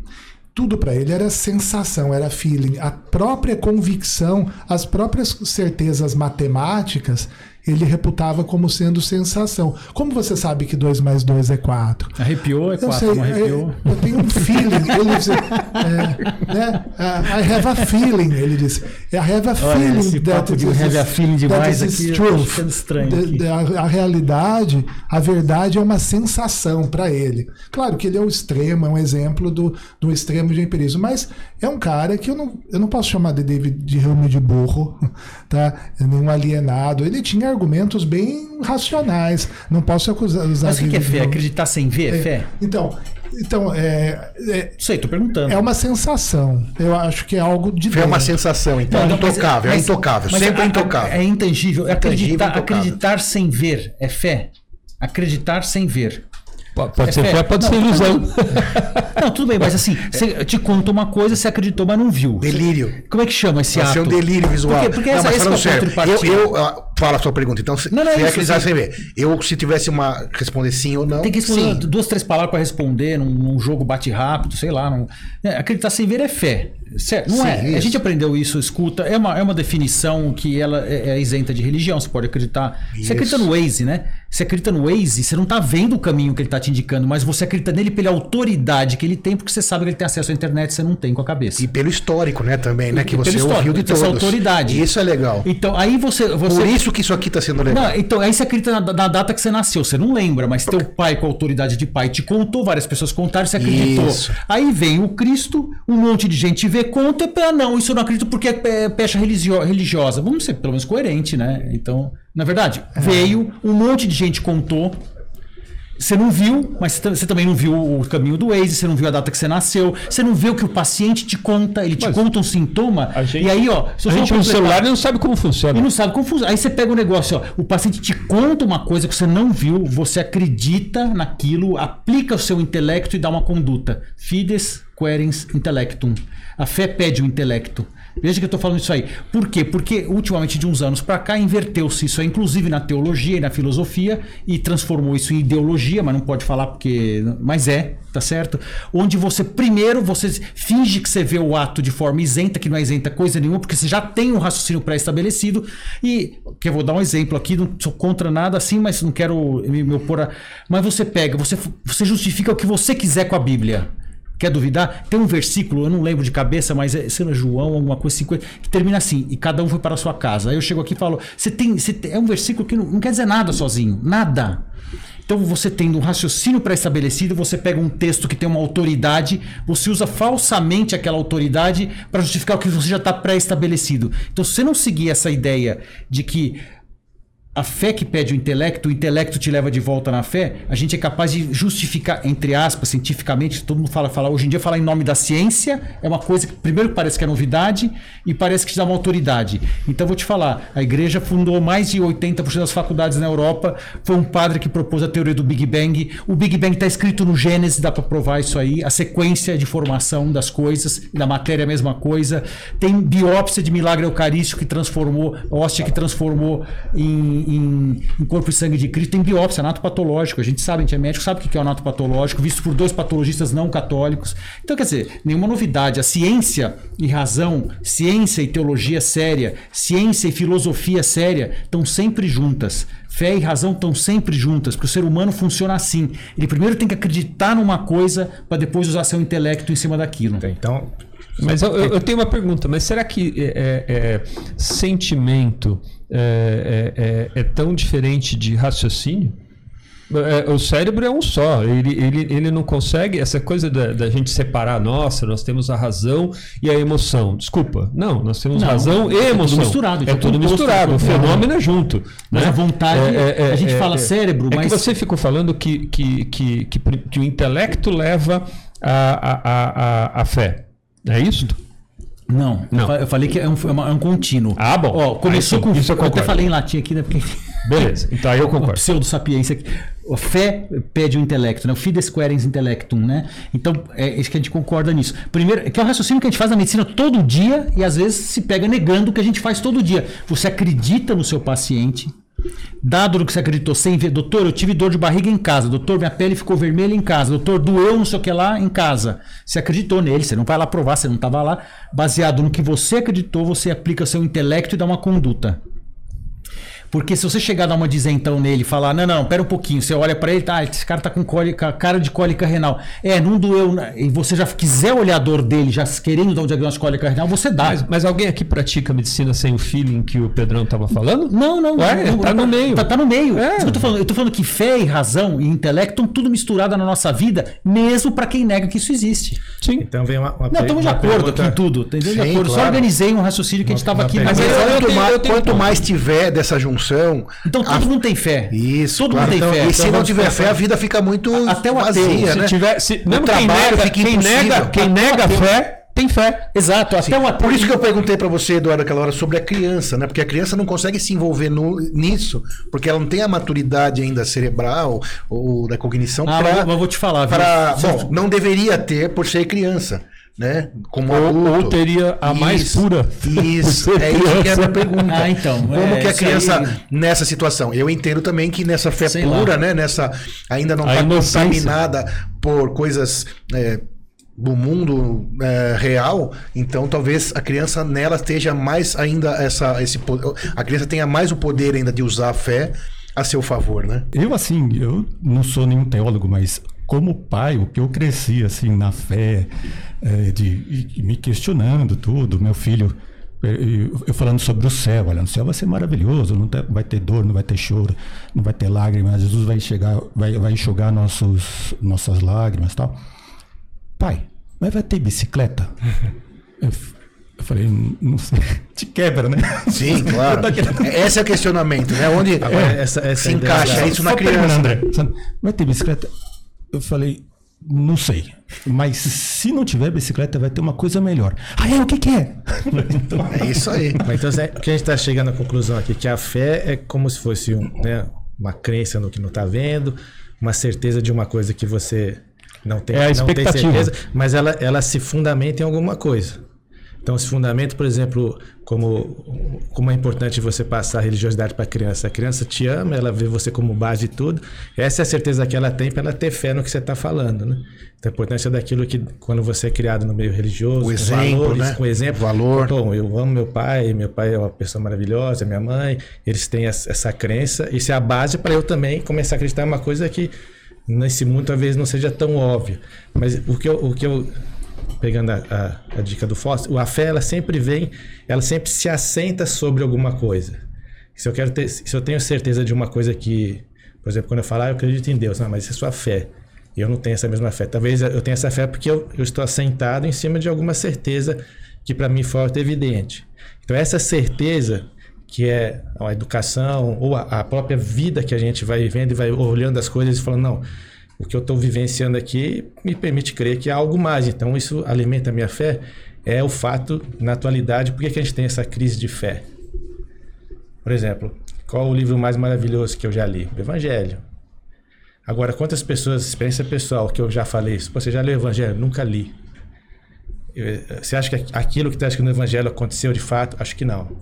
Que as pessoas perderam, no mundo que a gente vive, muita gente perdeu a base da fé que é acreditar numa história que está registrada, né, que aconteceu, que você pode até achar que pode ter uma outra interpretação, mas que está registrada. Então, como é que a gente resgata a fé? Da- da- a gente vive num mundo. se a gente- esse- talvez esse podcast seja interessante, mas quantas pessoas vão e falar, "Pô, que fala de fé hoje em dia? Mas, mas era, vida." era- era o que o Fausto estava falando. Você- A fé- a fé- a fé- essa a fé palavra, não- a você fé não ganha um basta. carimbo. A- você, que precisa, você precisa debruçar o seu intelecto sobre a fé. E, e por isso que Não, isso pra- que você falou é importante, André, que é o resgate. É, Porque não tem como dizer que a fé não, é, não vai ser boa, não vai trazer coisas positivas. a gente Eu tem nunca fé. vi alguma coisa negativa em relação a isso. E aí, eu vou até dar uma opinião, tá? Isso aqui é opinião pessoal, nada mais que isso. Tá sujeito a ser discordado a qualquer momento. Eu não acho que o ser humano perdeu a fé, tá pondo a fé em coisa errada. Exatamente. Então, assim, ele põe a fé na previdência privada que vai garantir a velhice dele. Pô, a fé num banco. Que, que, é ia até falar um kikatsu aqui, mas que, qual que é a lógica disso? Ele põe a fé no recurso material.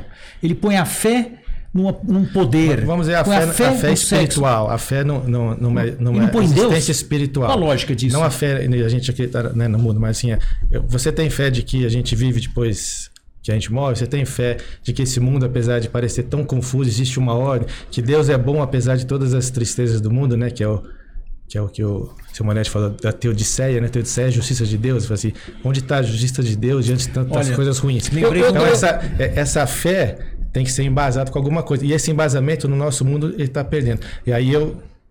né, que Eu tenho uma pergunta aqui só- só engasgada terminar, terminar. É, eu acho que a gente está tendo a chance, que é importante a gente falar, de que várias, é, por, por estudos, observações, pesquisas, tem fundamentado essa fé. Não quer dizer que isso é certo, mas ela tem fundamentado uma fé de que há algo mais, né? E- e- então são estudos que estão saindo, são estudos que estão feitos que eu acho que a gente tem que Valorizar. E aí, o meu, meu- uma pergunta para você, que eu tô engasgado com ela desde que a gente começou o bate-papo aqui. É, isso é botar fé na ciência. Exato. Você não acha assim- perigoso? E- e- Não, mas exato, assim- exatamente. não, não, Eu acho perigoso. Cientificismo. é- Perigosíssimo. é isso vai, Não. isso vai, isso Aí, ó, isso ó, vai não, favorecer o materialismo que a gente criticou aqui. Perfeito. A Não, ciência não, vai não. salvar o mundo. Esse é mas- coisas. Gnosticismo. É perfeito. Claudião, na Vai pinta. Na, então, então, então parabéns então pela pergunta. então deixa ele responder. Não, porque eu bem. réplica. Só para colocar bem a pergunta. nós, começamos aqui falando assim: olha, parabéns. o mundo está indo para o materialismo e tal, e todo mundo A concordou com ciência isso. vai salvar E aí a o mundo. ciência vai tirar isso? Então, então, então, aí- Eu- eu- eu a tô ci- engasgado. A Os ciência mo- escolhidos. A escolhidos. ciência moderna, materialista vai Isso sair aí. disso? Não. Mas o que, que é a ciência? A ciência é um método.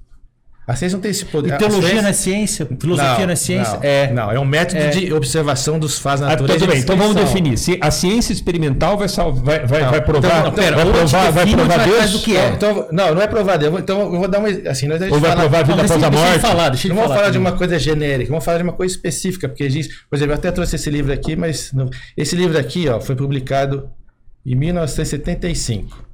Vocês eram nascidos, eu ainda não era, mas foi publicado nesse ano. Não, Você ainda não era. Você Como não não era? era? Lá não não. Nasceu. Eu era, eu era. Ô, Bru, caramba. Então, que- data, que que esse- 73 que que aqui, todo mundo. é? Não, que talvez sou não mais era velho. Não, nascido não, aí não. Eu 70. sou mais velho aqui. É só pra encher o saco. 73, Não, mas ele falou que ele não aqui. era nascido em Ah, 75. é verdade. Peraí. 71? 7-0. 70, Perdi. Ele é 73, mais velho. tudo, tudo velho. Ah, então todo, mundo, aqui é, todo mundo aqui é cinquentenário. Então, assim, esse, isso- esse livro aqui foi em 1975. É um médico que ele publicou um relato de várias pessoas. Ele coligiu esses relatos, várias pessoas que tiveram um- o que ele Mostra, mostra o livro que ele- com câmera que ele- pra ficar com contexto isso. o que ele descreveu Tem como desconto, fala que é amigo do Calma, André. tem-. Não é meu livro, não. a experiência de quase morte. É uma experiência de quase morte. Luzinha branca e tal. Então, e aí, a partir de- desse indivíduo aqui, a ciência começou a observar e catalogar esses casos. Então, o indivíduo falava que teve essa experiência, ele ia lá, ia lá entrevistava o indivíduo, tenta, entrevistava outras pessoas que estavam ao redor, etc. E hoje em dia, assim, você entrar na- na- no PubMed, que é o nosso site, e colocar esse termo, Near Death Experience, tem 100 milhares de artigos sobre isso. Eu fiz isso hoje. Você viu. Então, o que, que, que esse estu- Então, eu quero que, que as, as pessoas que estão assistindo vejam de uma tá maneira. sentado, hein? Veja de uma maneira, assim, na maior possível, é, a suspensão da descrença, né? Vamos, vamos tentar ver assim. Então, eu. Isenta, isenta. É, o que Pera, acontece? pera, pera, puta, eu, fico, eu fico nervoso com a palavra isento, porque. Não, isento Eu já segurei a carteira, eu segurei a carteira. Falou isento, você- já segurei minha carteira. você Mas não é Mas- aquele isento, esse é outro isento. É outro ato, poxa. é, né? Esse- Não, é o. Não, eu quero saber o que é isenção, né? É- é- é- Não, eu ouvi no momento. Já é tá, isso que eu tô já querendo tá dizer. boicotando a história. Não, ver, pensar, agir. Não, não é isso, não. Ver, pensar. Acabei de falar isso aí, onde é que você entra nesse erro, o que, que virou a teologia da libertação, hein? Ó, já Então, vamos, ver qual, qual é essa experiência, porque para mim esse, esse é válido. Assim, isso aqui se tornou é clássico. Né? Então, o que, que é a ideia? O indivíduo tem uma parada cardíaca. é, hoje tem técnicas de ressuscitação, a pessoa volta. Então, a pessoa tem uma parada cardíaca. Ela fica uns minutos lá em parada cardíaca, reanimada e volta. Quando ela volta, ela conta uma experiência que ela teve. Você fala assim, aí você isso é fruto da imaginação dela ou de fato aconteceu? Qual que é essa experiência? Ela, ela conta que ela se sentiu fora do corpo, que ela se sentiu com outro corpo, e olhando para o corpo dela lá sendo reanimado, ela foi para outros lugares, ela interagiu, ela viu outros acontecimentos. É, tem alguns, alguns, ela, ela vai para um ambiente espiritual. Eu ia, eu ia brincar né? que você vai no meu consultório e vai ter gente que vai falar isso e não precisa nem quase morrer. Sim, Tudo sim, bem. mas- ainda- ainda mas- paga consulta, ainda calma, paga consulta. calma. Vai no ambiente espiritual, vê, vê, interage com pessoas que já morreram. E geralmente entra em contato com alguns seres, se descreve como uma luz. É uma sensação boa, descreve como uma luz que interage ali e fala: Não, você não está na hora, você tem que voltar. E a pessoa volta. Não, Quando ela acorda, ah, agora só, desculpa, só uns, ele uns concluir. detalhes. Você fala assim, ah, mas isso, assim, essa, essa, algumas características dessa experiência são comuns a todas as experiências, independente se o indivíduo é católico, protestante, ateu, eles têm a mesma experiência e tem uma sensação boa de estar lá. E isso muda a vida das pessoas que passaram por essa experiência. Você fala, ah, mas isso não prova nada, isso foi É, imaginação. isso é imaginário no senso comum, no imaginário comum. Exatamente, mas Não, aí o que acontece? O que, das que fala a favor disso? tem várias. Calma. Eu queria voltar ao tema depois. Calma, Só tem vai- na tem vai- fila várias Conclua, situações. conclua. Esse- Próximo é o falso. Esse livro fala, mas esse Depois livro, é o Pedro. Esse livro não é científico, porque não, não foi publicado, não foi criticado, não foi passado por uma revisão de pares, como todo artigo científico. Mas existem casos que a pessoa fala assim, por exemplo, vamos supor que a pessoa teve uma parada cardíaca, entrou aqui com o seu corpo espiritual e fala: Eu vi seis pessoas sentadas na mesa falando isso, isso, aquilo, outro. E aí quando ela acorda, ela fala isso, ó, eu vi três, seis pessoas sentadas ali, e aí de fato isso aconteceu. Então, o que é supostamente só na mente dela, aconteceu de fato, isso é comprovado. E existe essa verificação e até outros fatos verificados.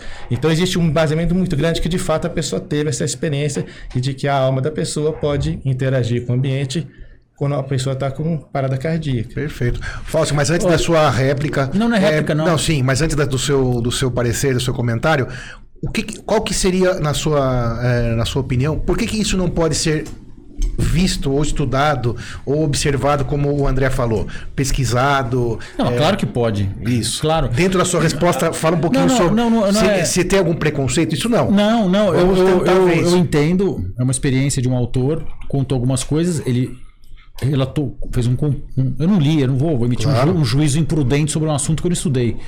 Mas ele aparentemente compilou uns dados e deu uma explicação dele pra, para esse fenômeno que ele observou. Ele descreve o fenômeno, né? Não, a sim, conclusão sim. é nossa. Mas Exatamente, quando assim, as pessoas veem umas luzinhas no céu e emitem. Isso aqui é um OVNI, é um objeto voador não identificado. Beleza, tá voando, não, sabemos o que, que é. É um objeto identifica- é, voador não identificado. Dia seguinte tem manchete que é ET de três dedos, que a NASA vai abrir os arquivos da área 51. Isso é outra história, né? Cabeça humana. Mas enfim, eu queria voltar à pergunta inicial, que quando o André falou que a ciência resolveram a questão da fé, tanto eu quanto o Cláudio quanto o Pedro, eu não reparei no Simonetti também, todo mundo me fez assim com a cabeça, aparentemente não concordando, eu já digo que eu não concordei, e pergunto, pra- até pode ser para ele, ou para quem quiser responder, talvez o Pedro, não sei, fica livre, se isso não corre um risco de entrar num cientificismo, num gnosticismo, e até num esoterismo de fazer agora, assim, o mundo... Explique esses termos para quem está nos ouvindo, por gentileza. É, vou- Sobretudo gnosticismo. Vou, vou- vou tentar, assim, é, é escalonar é, um conhecimento da realidade, né? No sentido de que alguns poucos são escolhidos, um grupo de escolhidos é escolhido, iluminado, para consertar um mundo que nem o Cristo consertou, por exemplo, já que estamos falando aqui, entendi que a maioria é cristã aqui, pelo menos, então existe um consenso em relação a isso. Então, um grupo de escolhidos, os cientistas que produzem a ciência, obviamente, são os escolhidos para responder perguntas de altíssima complexidade, como de onde eu venho, qual é a minha natureza, sou filho de Deus, não sou, o que, que é, significa ser imagem e semelhança de Deus, o que, que eu estou fazendo aqui, para onde eu vou. Esses escolhidos vão consertar, com S aí, né, o mundo, sendo que nem o Cristo consertou. O Cristo não resolveu problema político, não resolveu pobreza, não resolveu dúvida. O que ele contou, falou: eu sou aqui por caridade, eu vou contar para vocês o que vocês têm que saber. Eu revelei, daqui para frente, vocês usem o seu intelecto, a sua vontade, para com o que eu falei, concluir o que tem que ser concluído do aspecto prático no seu dia a dia da vida. Tá certo? Eu quero saber se por que, que isso aí não corre o risco de ser um cientificismo, cientificismo e mais de uma daquelas ideologias catastróficas da humanidade que já se mostraram catastróficas, onde um grupo de escolhido toma o poder, quer reformular a sociedade, reformular o ser humano e a partir de uma sociedade reconstruída, criar o ser humano ideal, a sociedade ideal, ou seja, o paraíso na Terra que nunca é atingido e termina em catástrofe e carnificina humana. Por que, que esse cientificismo não pode levar a isso?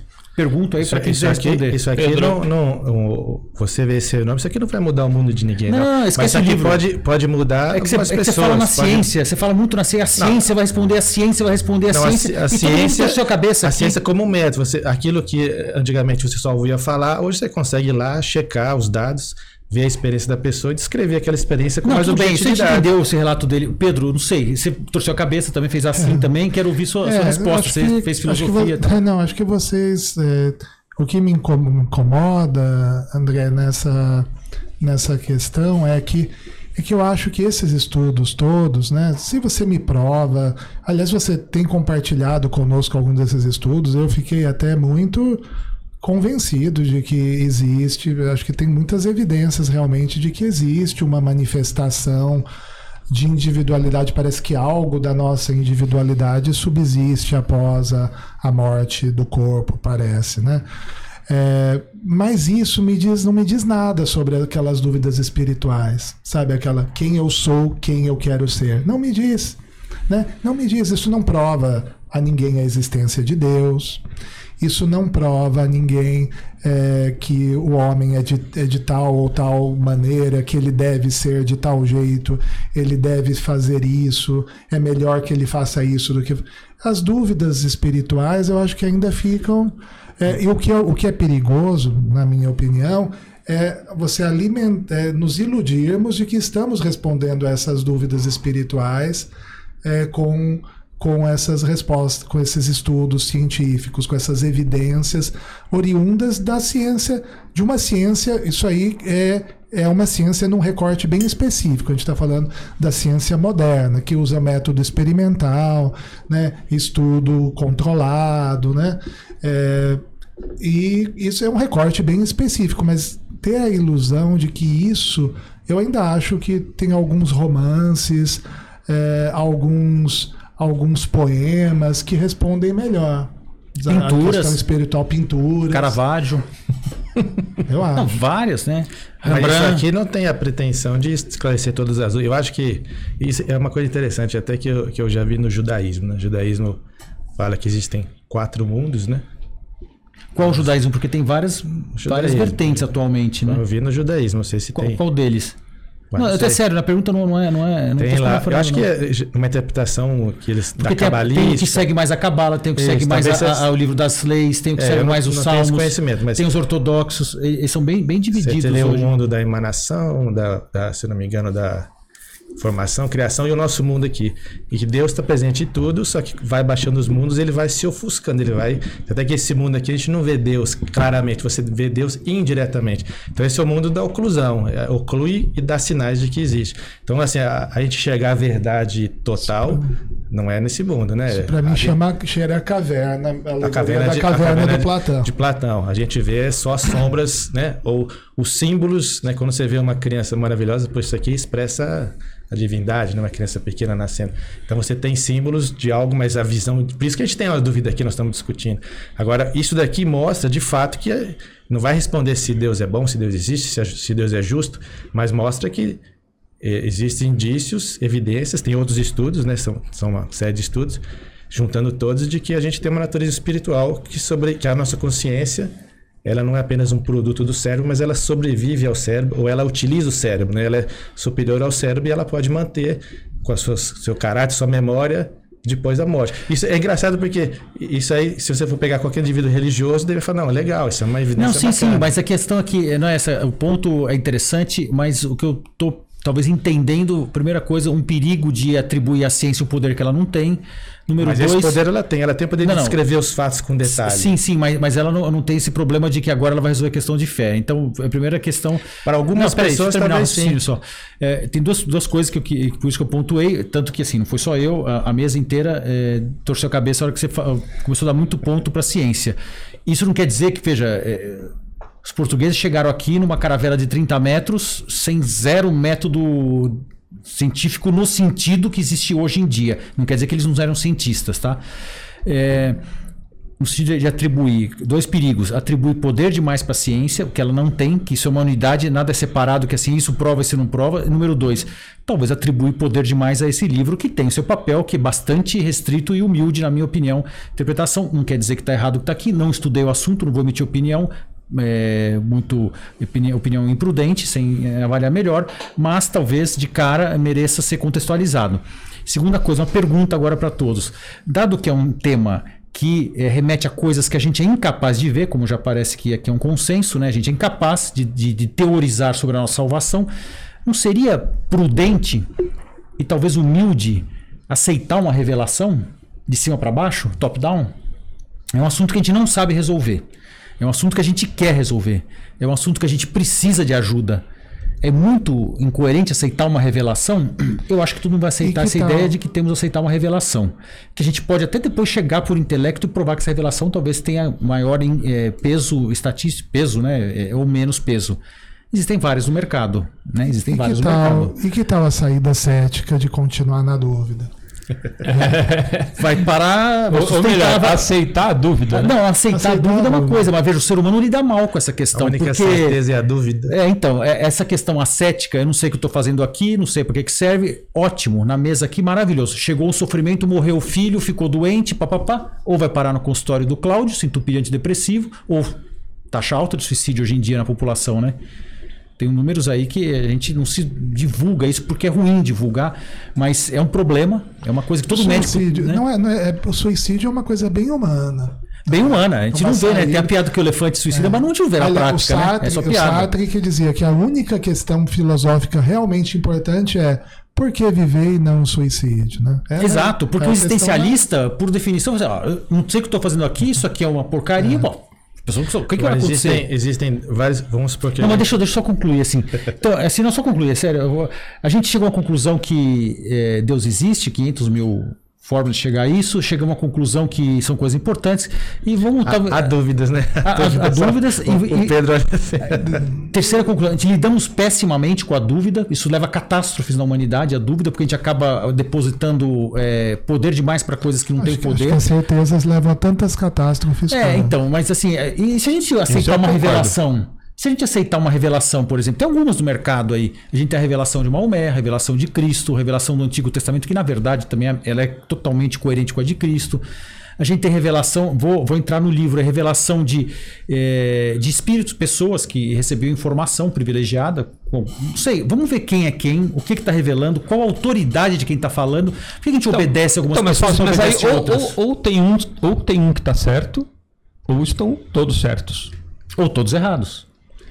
Então, Mas Se, a- o- se a o- verdade, assim, se a verdade é uma só, a cada religião pode pegar um aspecto dessa Mas veja, verdade. a única coisa que não dá pra. Todas eu, estão eu tenho, eu certas, tenho, eu tenho certo muita dificuldade que coisas que são absolutamente opostas podem estar certos. É, é, tá certo. Os triângulos não pode ser quadrado. Tá certo? É óbvio que se eu fiz uma escolha, é porque. eh, Enfim. Mas é, esse, esse papo, esse papo. Veja, entra no ecumenismo. Uma coisa é respeitar a fé alheia. Claro que você respeita. Você vai chegar, vai impor violência. Não existe isso. A liberdade, Deus pagou caro pela nossa liberdade, agora eu vou tirar a liberdade dos outros? Sem dúvida. Todo mundo sabe aqui. Mas nossa... já existiu essa violência, né? Pra obrigar o outro a. já se- existe. Não, mas, mas Existe hoje. Desculpa. Existe já hoje. existiu, mas Não, existe. existiu, Eu existe hoje. Pensei no Brasil, mas Você- você existe tem muito ainda. violência moral, tem violência física, violência intelectual, é, é, tem um monte, tem Imagina, muito se mártir. mata, se mata. Se- Hoje se mata, Tem tem videogame, é, tem o. Não, é, é, olha, olha, olha a história, a história de, de- de santos e mártires da igreja. Você conta, não acaba de contar os primeiros, acho que 10 ou 20 papas, todos eles martirizados. Os 11 apóstolos martirizados, cortou cabeça, Não, crucificado. nesse exato São momento está morrendo foi- gente no mundo porque Sim. por causa Porque porque você acredita, é uma coisa diferente do outro. Tem lugar que você faz sinal da cruz, acabou a tua vida, entendeu? tua E veja bem, se você for se pegar isso também. Se fizer não uma chargezinha do jeito errado, você tá jurado de Entendeu? morte. Então, é, é sim, assim, claro. né? Até perdi o fio da meada que Que ele tava bom que falando. aqui a gente pode discutir isso com liberdade. Com É, não, mas nem entramos nesse muito, né? E Tamo... Acho que o que vocês. Acho que uma coisa que é consenso, né? É que cada um pode ter a sua fé, procurar a tua melhor é, avaliação dessa existência. Acho que todo mundo concorda com isso. Que existe é- uma, é uma coisa necessidade. importante, vamos tentar- Isso, existe porque uma assim- necessidade para você poder viver em paz e poder tocar a sua vida com tranquilidade. A gente tem que respeitar todas, todos vocês aqui, todos Não, respeitar uma coisa. Você que tá ouvindo. É, sim, Claro respeitar, respeitar, isso não tem respeitar. discussão. Sobretudo no, no, no, no- no Brasil onde a gente vive, um respeita o outro. Tem, ainda assim, tem algumas divergências mais é, menos ah, tranquilas, né? E a gente Mas tem isso que ter já- um compromisso, assim, né? Pessoal, tá? Não é coletivo, é pessoal. Nós temos que ter um compromisso. Estou falando para todo mundo, não é só médico, nem paciente, para todo mundo. Nós temos que ter um compromisso pessoal de buscar honestamente e retamente orientado a verdade. O que, que significa isso? Significa, eu sei que o Pedro deve estar pensando que não existe verdade, mas o fato de não existir verdade também é uma verdade. Eu sei que a gente conversou, mas depois ele fala, é livre. Veja, o que, que define uma pessoa? É aquele termo muito usado, os homens de boa vontade, os justos. Quem são essas pessoas? Os homens de boa vontade, né? Glória a Deus nas alturas e paz na terra, os homens de boa vontade, né? O original em latim fala assim. O que significa isso? Os homens de vontade que buscam retamente a verdade. Se vai achar agora, achar uma parte que vai ter, em que momento da vida isso vai acontecer, isso é outra história. Agora, eu, te- eu tenho dificuldade em aceitar que coisas opostas podem se levar ao mesmo lugar. Fico pensando que você quer ir para a praia. é, o melhor caminho é você pegar imigrantes, talvez. Você achar que você vai pegar Castelo e vai terminar na praia no Guarujá? Será? Não faz sentido. Ah, pode, pode. Aí entra naquela história que começou lá com o Guilherme de Rockman. Ah, não, Deus tudo pode. Então Deus, Deus decreta que 2 mais 2 não é 4, é 5, porque qualquer motivo. Então, na hora que Deus tudo pode, você fala, bom, só conheço Deus pela fé, você termina lá nisso aí, só que você acaba com a lógica, que também foi criada por Deus, porque tudo foi criado por Deus. Então, quer dizer, você quer. Deus criou a lógica, mas ele mesmo não quer usar a lógica? O que, que é isso?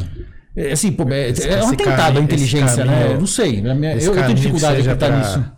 Um caminho para salvação, para espiritualização, para felicidade, um caminho para Deus, que é, que é o nome que você deu a isso. Eu acho que existem vários caminhos, né? O Fausto falou, né? Existe o caminho de uma fé, a, a- a adesão a um- uma doutrina religiosa, existe o caminho de uma outra fé que tem um caminho diferente, existe aquele indivíduo que é São Tomé, que só acredita vendo e tocando. E eu acho que quando você mostra esses estudos, é uma maneira do cara falar, "Ué, mas se existe alguma coisa assim. Eu, e existem caminhos individuais. O indivíduo só vai se Claro. aceitar quando ele Não. passar por uma experiência ou por uma, uma situação que leva ao mesmo Exatamente, é. Então, quando, eu acho que assim, existe alguma coisa que seja básica, quando o, o Fausto fala de que duas religiões não podem levar para o mesmo caminho, né? São coisas diferentes. Cada um é, é, é engraçado que existe algumas frases. Eu sei que Fausto, Eu- eu não tô- eu Fausto odeia essas frases. Não, não, mas, eu, eu não tô fazendo assim, juízo de ninguém, tá? melhor- Eu só sim, vejo uma sim. contradição. Não, eu não tá tô dizendo claro que vai pro céu, é. que vai pro inferno. Aí não, não Não, cabe é a mim. tua opinião. Dizer, ah, mas fulano não se salva, não sei, não sou Uma Deus. frase que entendeu? fala assim: qual é a melhor religião? A melhor religião é aquela que te faz melhor, independente do caminho que você usa. Ah, mas isso é ecletismo, isso aí é um relativismo. E se a verdade é uma só e cada religião vê um aspecto dessa verdade, talvez cada religião é, é melhor para cada pessoa. Eu, eu, eu, assim, eu, eu, eu entrei aqui como sendo o espírita, né? Mas na minha, na minha trajetória de vida, eu não, não fui para o espiritismo. Eu, eu sempre tive muita curiosidade pelo assunto, então eu, eu li eu li sobre todas as religiões, já sobre budismo, hinduísmo, filosofia, tudo que me interessava. E eu, e eu nunca, eu tenho um autor que eu gosto muito, que é o Joseph Campbell, que é um indivíduo que escreve sobre eh, religião comparada, mitologia, que ele fala que por trás de tudo existe algumas coisas básicas que se ramificam, se diversificam, mas existe algumas coisas básicas. Então eu vejo uma certa unidade espiritual da humanidade e as religiões elas divergem. Então existe alguma religião que é totalmente certa? Eu acho que nenhuma religião é certa. Todas elas, quando você pega as religiões orientais, elas têm uma visão reencarnação, não- são exatamente monoteístas. Você pega a religião ocidental, elas são monoteístas, não acreditam em reencarnação. Você pega o espiritismo, ele mistura um pouco das duas. Fala, qual que é real? Eu acho que são diferentes caminhos, todas elas têm aspectos positivos e alguns aspectos negativos. Cada um vai encontrar o seu caminho, sendo que a meta é a mesma. Posso usar uma frase também que talvez não gostem muito, né? Já que tá na moda de falar as frases que não. Quem acredita que todas as religiões são iguais, não acredita nem na sua própria. É, acho que não sei. Eu. Eu. Não falei que elas são iguais, eu falei que todas elas. Talvez, porque eu, eu, eu tenho pessoas muito próximas que são católicas, por exemplo, você, um grande amigo meu, é católico. Eu admiro né, a sua fé. Eu tenho pessoas muito próximas que são protestantes, que, que têm uma, uma certeza. isso aqui, na- isso aqui são- não é juízo pessoal, tá? Sim, Vamos deixar tem bem uma claro. certeza naquela religião tão forte. mano. Eu tenho pessoas que são espíritas que têm uma certeza tão grande ali tudo. Você vai ter um muçulmano que tem tanta certeza ali naquela que, que aquela religião transforma tanto a vida dele. Então, eu acho que assim, eu, eu tenho uma, uma certa visão e o espiritismo, apesar de ser uma religião, ele não começou como, como uma religião, começou como uma descrição dos fenômenos que estavam sendo observados. E esses fenômenos são inerentes a qualquer religião. Então, essa experiência de quase morte, que agora virou um assunto científico, ela tem em todas as religiões. Até um dia eu mostrei para o Fausto para cutucar ele que o- um, um frade teve essa experiência de quase morte com o Padre Pio que ele conhece. Isso aconteceu lá e foi descrito no meu católico também. É, o Isso fenômeno, acontece- o fenômeno existe, né? O Exatamente. fenômeno espiritual, ninguém tá Só negando que o fenômeno espiritual. existe, envolve você que. Talvez qual que é a conclusão? Muito aquém de você chegar a grandes conclusões. A gente tem uma natureza espiritual e o que essa natureza é, é um objeto ainda que a gente vai saber um dia quando morrer. Mas, e o que é interessante aqui é que as pessoas que passaram por essa experiência, é quase una- unanimidade, elas voltaram, deixaram de ter medo da morte e, e tiveram uma mudança na vida. Você e a conhece- gente teve um, um- um professor nosso, que já falecido, o grande professor, querido professor nosso, que teve uma experiência de quase morte. Ele teve uma parada cardíaca no pronto-socorro, foi reanimado, e depois ele falava pra gente, se morrer aquilo, é bom morrer, porque é uma sensação de bem-estar, de Então, paz. agora tem uma pergunta, assim, né? Essas experiências são só psíquicas ou elas são reais? se Então, elas essa são é reais pergunta, e elas estão pergunta. sendo descritas, por que não acreditar nelas? E a ciência, nesse sentido de ela No descrever... mínimo, observar, né? No a mínimo. ciência, no, no sentido Sem de ela dúvida. descrever com mais detalhe esses processos, Isso. confirmar, por exemplo, eu tive ali e vi tal, e de fato tem Não, que a, ciência, que a ciência deve se debruçar sobre isso. Claro, sem É, dúvida, ninguém tá negando O a ciência. científico experimental se deve se debruçar sobre isso. né? Experimental, falou. É, o Cláudio tá, tá- tá na pinta. né, Aí os é o seguinte, isso, mas isso não, não é não é por esse caminho Para algumas que se pessoas chega a pode ser fé. que seja. Ah, não, sim, sim, mas agora eu quero perguntar uma algumas coisa. pessoas pode ser que isso aqui, uma pessoa que, por exemplo, vou dar um exemplo, meu pai. Meu pai é uma pessoa maravilhosa, mas ele é cético, ele é agnóstico, que de nada. E eu dei um capítulo para ele ler do meu livro. Ele falou, ele falou Depois você meu filho, Esse livro. Não, você do- tá falando do do livro seu. que eu tô você tá- escrevendo. ah, você tá escrevendo um livro. Depois- É. depois você Tem nome já seu livro? O, a- o o nome do livro está no, no famoso prelo, né? Sim. É a, a redescoberta da alma pela ciência, que é exatamente. Eu dei o capítulo pro meu pai ler, ele falou assim: é, meu filho, eu tô começando a acreditar na alma. Então, para algumas pessoas pode ser que sim. Ah, é a velhice. Não, isso não sei atenção. Não, mas é verdade. A verdade, olha, não tem coisa. Eu até brinco que converte mais turbulência de avião. Sabe, todo mundo reza, até a teórica, o negócio chacoalha de verdade. Que você não sabe, ainda mais se começar enterro. Enterro é fantástico, né? Você vê um defunto lá. Mas você fala isso de maneira boa ou ruim? Não, não, é boa. É boa. Porque isso traz pra realidade. É isso. Enquanto a gente vive aqui, é assim, imerso no materialismo, você sai daqui, casa de campo, Não, carro também- bom, você, você não pensa. Sim. Agora E também você não tem problema ter doença, casa de campo e carro Nenhum bom. problema. É. Mas tem, você tá tem, enganando. tem, tem duas coisas que eu quero falar. Eu queria perguntar outra Ah. coisa. Só, só pra- assim, a gente cansa. Eu entendo isso aí, é, tá perfeito, não estou negando ciência. Agora, por que, que a gente vê um- uma pletora de relatos dessa experiência quase morte, pós-morte, vai e vem? Eu não sei definir isso com o termo correto, mas é isso aí que a gente está falando, como experiências boas. E nunca tive um relato do, olha, Tem, morri, fui tem pro sim. inferno. Porque veja, Tem, tem é, é, aí é o famoso. A gente aprofundar no assunto. Existe uma porcentagem grande dessas experiências, eu não sei se, se é 17, 18%, tem lá no, no, no texto que eu escrevi, que são experiências desagradáveis. E geralmente estão associados à, sobrevivência à tentativa de suicídio. Então tem. tem é, a pessoa vai para um.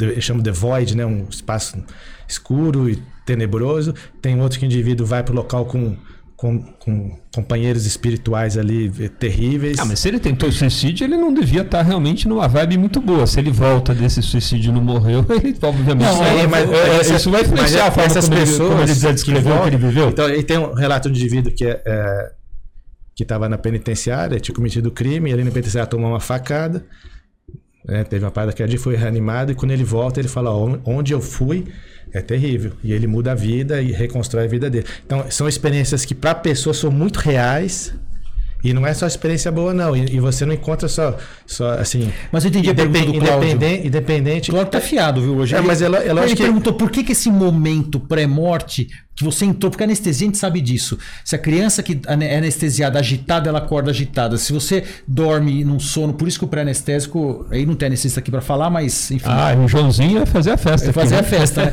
Então, se o jeito que você acorda. Só para o explicar, o acorda- João é um colega é, é anestesista nosso, que, é, é, um colega nosso aneste, é, cirurgião torácico. mas que é, Desenvolveu, desenvolveu muitas questões, anestesia. a anestesia e, e, e, e- e a anestesia com menos é, com menos droga possível, né? E aí várias abordagens é, é, é, pré-anestésicas é, facilitam usar o menos Exatamente. droga possível e facilita com que a pessoa então tenha uma Tanto que existe experiência até hipnose, né? Pra Exatamente, tratar a e que hipnose funciona. dentro Porque do- do hipnose é coisa- um negócio é cientificamente provado. É Você pra- desvia a atenção, as vias neurais Só pra para quem está assistindo não ficar fora do contexto de eu ter citado o Joãozinho. Não, aqui. perfeito. Olha, agora, é, eu não sei se está fugindo do tema, tá, Cine? Você manda Não, mudar se você tá quiser. aberto aqui, Fica é à isso aí. vontade. Porque é, é assim, eu ente- eu entendi, a pergunta do Cláudio foi assim, perfeita. Por que, que a experiência emocional imediatamente anterior a esse momento pré-morte, pré, não sei, esse momento aí que foi descrito no livro, não tem influência na experiência que a pessoa vai trazer com a consciência para retornar?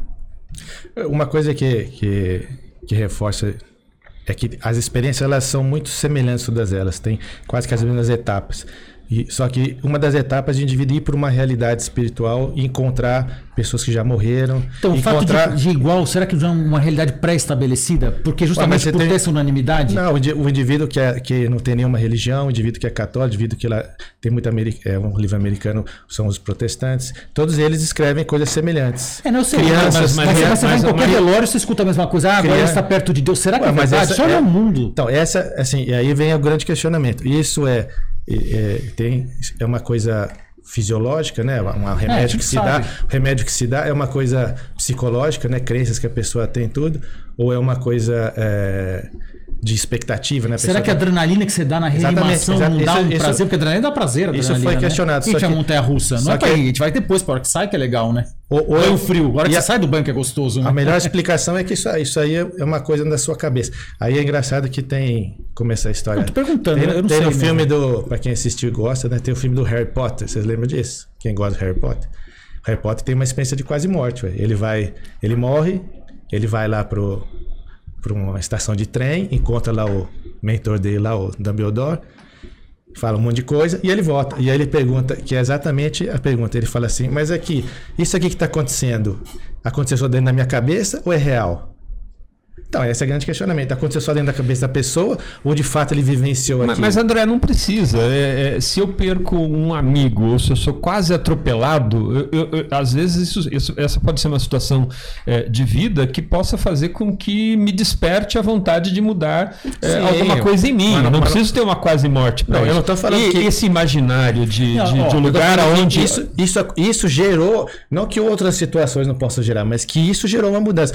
E, o- e o que fala assim, mas como é que você confirma? É que você tem descrições que a pessoa. Por exemplo, a pessoa acordou e fala que a irmã dela que estava numa outra sala falou tais coisas, e a irmã de fato falou tais coisas que ela percebeu. Não, perfeito, Tem, tem até, tem, até, tem até a situação de uma médica que ela, que ela teve uma parada cardíaca durante uma cirurgia, não sei, eu não me lembro se era uma gestação, e ela se sente sair do corpo. Ela chega pro anestesista que está tentando pegar uma veia dela. Ela era ruim de ver. Ela falou: pega a veia no pescoço. Ela fala no seu, né, no seu corpo espiritual: pega a veia no pescoço. O cara pega e pega a veia no pescoço. Depois, quando vai checar, o cara ouviu alguém falar: pega a veia no pescoço. Então você fala: e aí isso é imaginação? Não, isso são dados que foram Não, são dados, isso é perfeito. Estamos falando de ciência, só para a gente não ficar Então, específico. isso é ciência, porque isso foi. do- a Ciência ciência experimental. É uma, não, isso não é experimental. Não, não, isso é é experimental. descritivo. né? descritivo. É, não, mas Não, você está vendo aqui, você palpa com a mão, você- é, é- é experimental, não é você- filosofia nem teologia, isso é ser experimental. Você está descrevendo os dados com mais precisão. E aquilo, assim, se o indivíduo ouviu, quer dizer que o acontecimento não foi só no cérebro da pessoa. Houve outras Deixa eu fazer outra outras pergunta, pessoas. então, agora. Ouviu ó, e agiu nesse caso. Aceitamos- Né? Ouviu, agiu. Ele Existiu e, uma e transformação. E o cirurgião mais velho entrou na sala, comprimiu a aorta dela, ela parou de sangrar. E depois, ela, e aí quando o indivíduo entra no quarto para conversar com ela, ela não conhecia o médico, fala: "Você foi médico que entrou na minha sala, apertou minha aorta". E o cara fala: ah, "Mas eu nunca te vi na vida, mas eu te vi". Agora, espírito, assim, entendeu? eu nem sei se é um caminho bom entrar no, no mesmo. Mas acho que tudo bem. A gente está falando de ciência, aceitamos que a ciência vai chegar eh, no mesmo via comum que a teologia e a filosofia chegam. Isso é, é, é para acontecer. é, assim, eu- eu até total Não, mas é, para chegar junto, Mas a ciência, a ciência, ela, ela, ela é, é um degrau começo. abaixo da filosofia. Por exemplo, é, a, a visão que eu tenho da ciência, a filosofia, por isso que eu acho que a filosofia devia ser, devia ser ter como matéria Não, não, na, é- na educação médica. A filosofia, ela tá, a filosofia, ela pega os dados da ciência e ela vai aqui em cima Não, discutir não, é isso. as hipóteses. Porque a assim, busca. coisa que não pode ser visto experimentalmente, você tem que usar a filosofia. Por exemplo, na época. Aí falou que não. Não, tudo bem, depois ele, ele argumenta. Ó, 2.500 anos, Hipócrates, ninguém tinha microscópio, não sabia que era gameta, não sabia que tinha espermatozoide, não sabia que tinha óvulo, não sabia, não tinha ultrassom para ver uma criança no ventre materno, mas por dedução filosófica, chegou-se à conclusão que se tem alguma coisa que sai daquela pessoa e é uma criança, então certamente o que estava dentro daquela mãe era uma criança já na sua natureza, o ser humano. E se aquela criança cresce e vira um ser humano adulto, porque quando ela é criança, ela também é um ser humano. É, então isso é uma dedução filosófica. Aí, na medida que você chega através da ciência experimental, você chegou ao gameta, ao embrião, e a mesma conclusão pela, pela ciência experimental, você chegou que você chegou pela teo- pela filosofia. Bom, é, aceitamos a ciência, óbvio, né? Somos todos cientistas aqui de base. O que a gente comentou, que, é, que, que promoveu essa discussão, foi talvez não dar um peso é, gnóstico à ciência. Vamos lá, é, andar um pouquinho para frente. Esse peso gnóstico não, não tem Não, tudo bem. sentido. Então tá bom. Vamos tocar para frente aqui uma pergunta que eu quero fazer. A gente também, a ciência está em todas as religiões, ela não é, é produto exclusivo de, de uma religião, né? E também, nem sei se aqui, é, é, que também não é uma discussão, mas também vou vender meu peixe, já que foi essa, você vendeu seu livro, aí eu vou vender meu peixe aqui também. Existe uma coisa que vocês podem digitar no Google, está ao alcance de todos, que chama milagre eucarístico. O que é milagre eucarístico? Nos diz a teologia, né, baseado no- na última ceia, no Isto é meu corpo, que vai ser entregue por vós, que ah, existe na- no pão partido, na hóstia consagrada, né, esse poder que vem do Padre vem de Cristo, Pedro, todos os papas, até chegar no bispo de Roma, que é o Papa atual, desculpe, bati aqui no microfone, bispo de Roma, bispos, os outros bispos, bispos, bispos presbíteros, esse poder se vem, eh, vem de mão em mão de Cristo até o último padre da sua paróquia, da minha paróquia, de mudar, através daquelas palavras, mudar a substância da hóstia, da hóstia. No momento da consagração, a mudança ocorre na substância, não na aparência, ou seja, não no acidente. A esse fenômeno de mudança de sub- substância sem mudança de aparência, de acidente, chama-se transubstanciação. Ah, beleza, uma coisa teórica, coisa daqueles católicos lá, isso né, é, bom, tá bom. O que aconteceu? Em vários lugares do mundo, Vou citar um aqui pertinho da gente, que tem uma certa simpatia por argentino. Em 1996, por exemplo, uma hóstia que tinha sido profanada na, em Buenos Aires, quando o Papa Francisco era o cardeal, o bispo Bergoglio, na, na, na em Buenos Aires. Uma hóstia profanada foi colocada num copo de água destilada para se dissolver e aquela foi trancada, isso tudo com documentação de imagem, aquilo virou um pedaço de carne com sangue. Foi comunicado, fizeram uma biópsia para ver o que, que era. Veio o músculo cardíaco humano vivo, em vítima de politrauma, com nervo vago, endocárdio, miocárdio, pericárdio, numa vítima de politrauma, sangue AB positivo, que é o mesmo tipo sanguíneo encontrado no santo sudário uma nova amostra desse mesmo material, feita uma vaquinha, 10 mil dólares, mandaram essa amostra para os Estados Unidos. Um patologista ateu, não um católico, fez também uma microscopia e chegou ao mesmo diagnóstico. Isso é um dado científico que comprova o que a teologia, né, o que uma revelação nos dizia e que uma filosofia entendeu o fenômeno de transubstância. Então, teologia, revelação, filosofia tinha aplicado esse conceito até o primeiro milagre eucarístico em Lanciano, 1200 e pouco, se eu não estou trocando as datas. Acreditava-se nisso pela filosofia, hoje se acredita nisso pela fé, pela teologia, pela filosofia e também pela ciência experimental. Por que também não acreditar nisso, né? Mas tô é pedindo, exatamente tô pedindo isso. para ganhar, tô Você pedindo tá para empatar. falando, você tá falando Pra da colocar no mesmo, no mesmo... Você está falando da ciência, porque quando, quando a faz, se faz um exame mais a fundo e vê que tem um tecido muscular, essa é uma evidência científica. Agora, só sobre, sobre esse, por exemplo, isso eu acho, eu, eu, eu tenho conhecimento Mas é- desse fato. Mas, Não, assim, entendeu? Que assim, eu quis é mostrar a diferente, convergência né? de tudo. É, não, mas é Eu diferente. quis mostrar a convergência. É diferente. As suas evidências científicas, né, como as trazidas por esse livro, mostram que existe uma outra dimensão espiritual, mostram que ah, subsiste uma individualidade humana mesmo após a cessação da, sei lá, dos, Da matéria. da matéria, né? Isso é, isso é uma.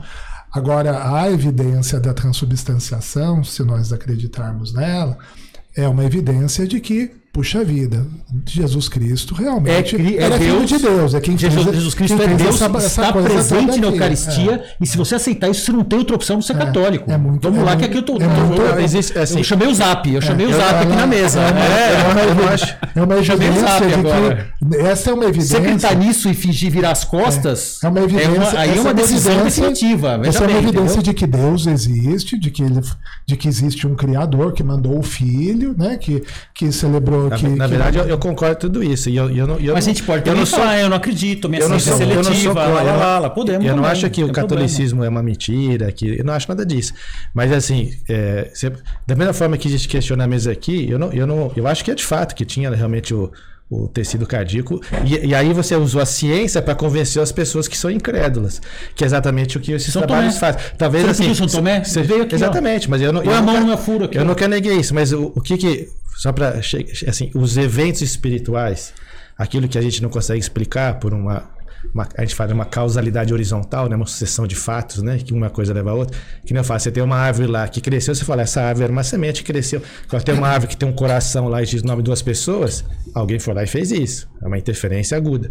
Então, assim, não é normal uma hóstia ter um tecido muscular.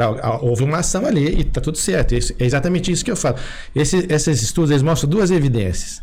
Primeiro, o que, o que foi desde o século XIX que as sociedades psíquicas foram criadas, porque começou a haver um grande número de eventos espirituais, são os eventos de percepção extrasensorial e outro grupo de eventos de psicocinesia. São os grandes dois grupos de eventos. Isso aí está mais docu- documentado. Isso aí foi até a base do que o Espiritismo surgiu, foi observando esses eventos. O que, que são esses eventos de percepção? É exatamente isso daqui. É você descrever coisas que são estranhas. Eu descrevo que eu me comunico com quem já morreu, eu descrevo que eu fiz uma viagem fora do corpo para algum local. São conhecimentos, eu falo da, sua vida sem, sem eu poder saber. São essas percepções. E, e ho- hoje em dia você tem três classes de estudos, são publicações tudo, que tem a ver experiência de quase morte, mediunidade, né, são informações supostamente vindas de espíritos, e crianças que lembram que já viveram antes. São, hoje altamente, né, dependente de ser questionado ou não. E você tem agora um outro grupo de, de evidências que se encaixa nesse da, da, da hóstia, que é a ação da mente sobre a matéria. Então, por exemplo, é, por mais incrível que seja, tem um estudo publicado até por um professor da minha universidade, Federal de Juiz de Fora, que você pega culturas de bactéria e você faz uma imposição de mãos, igual tem em toda religião, a tal da imposição de mãos. Em outra cultura de bactéria, é, por exemplo, um não cultura de bactérias em posição de monte de pessoas que trabalham em centros espíritas, que fazem exposição de o outro cultura de bactéria, por exemplo, eu você que a gente não está acostumado a fazer isso, É o duplo cego. é, e o cultura de bactérias sem ninguém fazendo. E mede se essas e fala assim, ó, tenta fazer com que a bactéria não se multiplique. E aí quando eles comparam, de fato, o indivíduo está acostumado e que fez exposição de mãos, as bactérias cresceram menos. Isso tem estudo no Brasil, tem estudo no exterior. Com Tem certo- alguns- Até, aí- até aí tem estudos mostrando que as pessoas falam com plantas, mas que as plantas são sim capazes, Sim. capazes de serem sensíveis aí, a sons. então, Mas deixa Por eu só, só- só terminar, aí vocês, vocês come- comentam isso. E, e existem estudos sobre cultura de, de, de osteoblastos, de, de tumores, cultura de tumores ósseos. Você fala, ah, não, esse estudo está falso, mas tem isso. Tem estudo sobre reiki, posição de mão, reiki à distância. Tem estudo de você falar coisas assim para a água cristalizar e mostrar aspecto. Então, existem estudos de influenciação, existem estudos sobre a oração que que provoca a cura. Existem estudos na, linha católica de pessoas. Isso é, o que a ciência faz? Ela documenta. Pessoas que vão no santuário. Meditação está documentada. Exatamente. Não, tudo bem. Santuário- Não é isso que ele está falando. Eu acho que assim. Não é Eu, outra eu- eu acho que assim, tá, Não, tá mas, meio isso- mas misturado. isso daqui. Não, mas são as duas classes de fenômenos. Então, existe uma capacidade. Existe, por exemplo, indivíduos que fazem meditação conseguem interromper um feixe de laser. Então, Não, existem tudo bem, estudos disso. Tudo bem, Agora, não é isso que ele está falando. mas esse estudo, exatamente, é ação. Agora, eu, eu Isso não é revelação. entendeu? É, então, Não, mas, eu, eu mas aceito isso também. Eu- Não, mas- isso é, é mais fugir uma o coisa tema. que, que reforça tudo isso. Esses fenômenos que a gente acha estranho, eles mostram alguma coisa. A que eles gente- mostram ó, que existe uma realidade espiritual. A base do assunto né? aqui, que, Cristo, aqui- que Cristo pode ser o filho de Deus mesmo, que, que veio à terra e que morreu na cruz e que a hóstia é o. Quer dizer, agora você pode explicar que todo mundo acredita que tem um tecido ali e o tecido se materializa ali. É, é Não, tudo bem, mas ó, eu, eu- não entendi tudo, mas assim, é só pra gente não fugir do, do tema, nem se tem essa autoridade de moderador aqui, mas enfim. Porque é o seguinte, aqui ninguém tá, tá- não, é, não, é, não é briga interreligiosa. O que a gente tá querendo mostrar é o peso, dar o devido peso para a ciência, para as coisas, né? As coisas não visíveis ou sobrenaturais, tá? Então, primeira conclusão que a gente chegou, é que já existe. Segundo, que a ciência faz parte. Eu acho, minha opinião, tá? Opinião apenas, é, depois que você deu um, um pouco de peso demais da ciência, porque você tirou a ciência de estar no mesmo é, par da filosofia e da teologia. Não, mas isso aí é uma interpretação sua. Não, então, isso que eu já falei, é uma interpretação todos os, minha. Todos os embasamentos de estudos, para mim, vão de encontro totalmente então, né, com, o que, com não, uma eu tô- eu crença religiosa. Então tudo bem, foi só impressão, então pronto, já está resolvida essa impressão. né? Então nós concluímos que a filosofia, teologia e ciência experimental, né, se convergem para o mesmo ponto, tá certo? É, eu concordo 100% com o que o Pedro falou. Vamos dar o devido peso às devidas evidências. Eu acho que esse livro, eu também não estudei a fundo como eu estudei Milagre Eucarístico, porque eu não tive essa oportunidade ainda, mas é, conclui-se que existe uma experiência individual de alguma imortalidade que bate perfeitamente com São Tomás de Aquino, que bate até com Aristóteles, o que bate é, com desde sempre com a humanidade, tá? Até pelo Homens das Cavernas enterravam os corpos vestidos ou para a batalha que eles teriam depois, enfim, isso bate com uma crença que existe desde sempre, que se tem conhecimento, ou desde o começo do começo. É, entendi também que o milagre eucarístico ele vai um passo além, porque ele bate com uma revelação, bate com a teologia, bate com a filosofia e prova com ciência experimental a presença viva de Cristo na hóstia consagrada. Entendo que você pode interpretar também que isso pode ser fruto de uma, de uma uma mentalização humana, mas também aí fica uma dúvida e aguardando a resposta da ciência que esse fenômeno seja repetido por alguma pessoa que não seja, não seja sacerdote católico, que não venha da tradição apostólica que vem de, de Cristo, Pedro, todos os papas, bispos e presbíteros. Assim que isso for, assim que alguém que não vem da tradição apostólica consiga fazer uma transubstanciação e que isso seja provado, a gente pode rever esse dado. Até o momento o que temos até o momento são essas evidências. Todo mundo de acordo? Tem mais alguém- uma coisa Parece que eu assembleia de falar. condomínio, né? Tem- Assembleia de condomínio. Mais uma coisa que eu queria falar. Que, eu- Quem que, concordar, que faltou, faltou colocar. que, que, é, que não necessariamente, e o Pedro fala muito isso, já falou em outras oportunidades nos nossos chats, de que é possível é, chegar ao bem, ou, ou desejar o bem, ou se encaminhar ao bem, sem necessariamente manifestar uma religião. Certo, Pedro? Sim, é, eu acho que a questão- Explicitamente, É. né? Qual é a fonte do bem? Explicitamente, Isso. questão- Qual é a fonte do bem? Porque não ter, então, não ter uma religião explícita também você pode. A gente chega ao bem supremo ou, ou a uma- fragmentos do bem? Porque, veja, todas as religiões têm algum grau de verdade, tá? Vamos entender assim. Todas as religiões têm algum. Você não, é muito difícil você pegar, você vender um produto Olha, eu tô usando um termo. Ah, o Fausto uma- agora mudou, né? Não, não, não. Algum, não, fui claro. Não, não mudou, não. Eu, eu- fui Mas a claro. minha religião é sempre a melhor. Não, não, não. Porque a minha religião é sempre a Mas você certa. escolheu. Uma coisa é carro. mas essa é óbvio. Mas essa Mas, é ué, óbvio. Mitologia é a religião dos outros. Eu entendo, eu mas sou amigo é a do lógica? cara, eu sei o que o cara faz. Todos os carros, todos os carros são bons, mas eu escolhi comprar esse. Você acha esse melhor, óbvio. Mas qualquer negócio. Agora Mas todos podem também caminhar para um lugar Pode caminhar para algum lugar, certo ou errado, algum lugar caminha. Algum lugar caminha. Se é o certo, já é outra história. Mas enfim, todas as religiões carregam algum grau de verdade. Porque você não vai vir uma região, uma religião. Até porque o mal por si só não existe. O que, que é o mal? O mal é um bem desordenado. Ou a ausência do bem. É, uma ausência plena do bem não existe porque você não consegue criar o negativo, né? Então Deus é o, é o bem supremo, criou o bem, o que, que é o mal? É o bem desordenado. Fala assim, então aquela coisa, é, o sexo é, é- é do bem? É do bem, desde que, tem um desde que, né? Esse que é o problema. O problema é que hoje em dia tiraram desde que, né? É, seja ordenado. Ordenado. Isso aí. né? Bom, eu acho que na verdade o nosso propósito aqui desse dia hoje seria mostrar para quem está nos ouvindo, e são algumas pessoas, que mesmo quando. Mas eu não concluí só para ficar aqui na Conclua, dúvida, só- conclua que- para gente dar uma. Mas vamos entender que se a religião é o objetivo da religião, a gente aceitou que existe Deus, quer procurar Deus. Então a gente, a gente vai atrás de uma religião para nos ligar a Deus. Para nos ligar a Deus com eficiência, a gente tem que ter uma religião que contenha todo o bem e todo o caminho necessário para a salvação. Tá? Poderás falar mais ainda sobre isso, mas deixa eu só concluir. Acho que nossa, o nosso objetivo, né, assim, desse momento, era trazer a quem está tá ali ouvindo a ideia de que médicos, como todos aqui somos, eh, também podem ter espiritualidade, religiosidade, eh, procurar esse assunto. Eu diria até né? devem. Devem, isso, E isso. fazem, desculpa. né? E tá aqui a prova que fazem E isso, né? fa- Isso, esse é o objetivo. Que cada um do seu jeito, né? Grande André, Cláudio, Eduardo Simonetti, Renato Falsi, Pedro, cada um, eu, Moisés, que agora tá lá nos ouvindo ali de fora, mas estamos falando especificamente da profissão médica, não é por vaidade nada, é o fato desse momento, só isso. Porque a, a curiosidade de quem está ouvindo é essa, o médico tem fé, o médico acredita, eu tenho muita.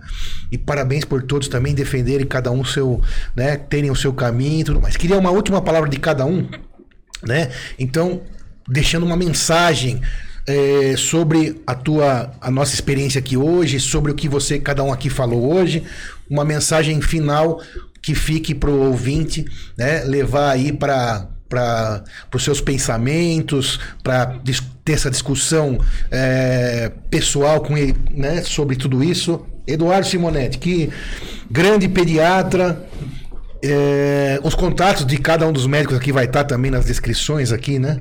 O que, que você deixa de mensagem final a respeito da religiosidade, de quanto isso foi interessante, é interessante na sua vida, na sua família, e cada um fala um pouquinho sobre isso. Muito obrigado pelo convite. Que é isso, só que eu, eu agradeço honra vocês aqui por anos, por essa oportunidade, de, por essa, esse des- desprendimento de estar aqui conosco. né? Aham. Me sinto deslocado por tanto conhecimento aqui. Eu tô mais na... Me longe da. Nossa. Eu também. esses três aqui, é, junto com esses quatro, na verdade, põe a gente no chinelo. nossa, dá- dá não tem problema, não tem Peixinho problema. pequeno aqui. Lá. Não, você... Aprendi mais do que, do que A qualquer gente outra coisa. sempre aprende aqui, Sempre a gente aprende. sempre. Esse aqui deve ser o centésimo, é, septuagésimo a gravação do, do Pode Doutor, né? Imagina o que eu aprendo aqui, né? Eu o Moisés, sempre, né? Então, hoje aprendi muito, com certeza. E esse, isso é o objetivo, é que você que esteja aí, que está aí, também aprenda. Mas deixa a tua mensagem final, é, independente desses quatro gigantes aqui, da, né, que são estudiosos profundos aí do assunto, né? Mas a gente também tem a nossa mensagem. Bom, então, uma mensagem curta. Ah, é bom essa conversa sobre Deus, mas eu queria desafiá-los a todos a conversar com Deus. Né? Ele é uma pessoa e ele está disposto a falar com a mão estendida, buscando a gente. E buscar ao Senhor enquanto se pode achar. Sensacional, grande Eduardo. Claudião, Ah, eu quero ficar por último. Eu comecei. é? É, Então roda aí, vai, Pedro. Pedro, É, eu acho que foi muito, muito produtiva essa nossa conversa, né?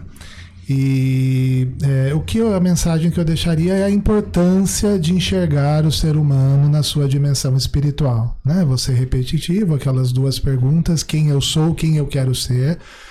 nós, enquanto médicos, enquanto pessoas, temos que ter empatia com o outro. E, e uma grande parte da empatia é entender que essas duas perguntas são motivo de angústia para todo ser humano. Todos os humanos, seres humanos que viveram e vivem e os que ainda viverão, todos eles têm, vão compartilhar dessa angústia. Nós temos que ter sensibilidade para acolher as, as, essa angústia dos nossos pacientes, dos nossos amigos, dos nossos familiares, né?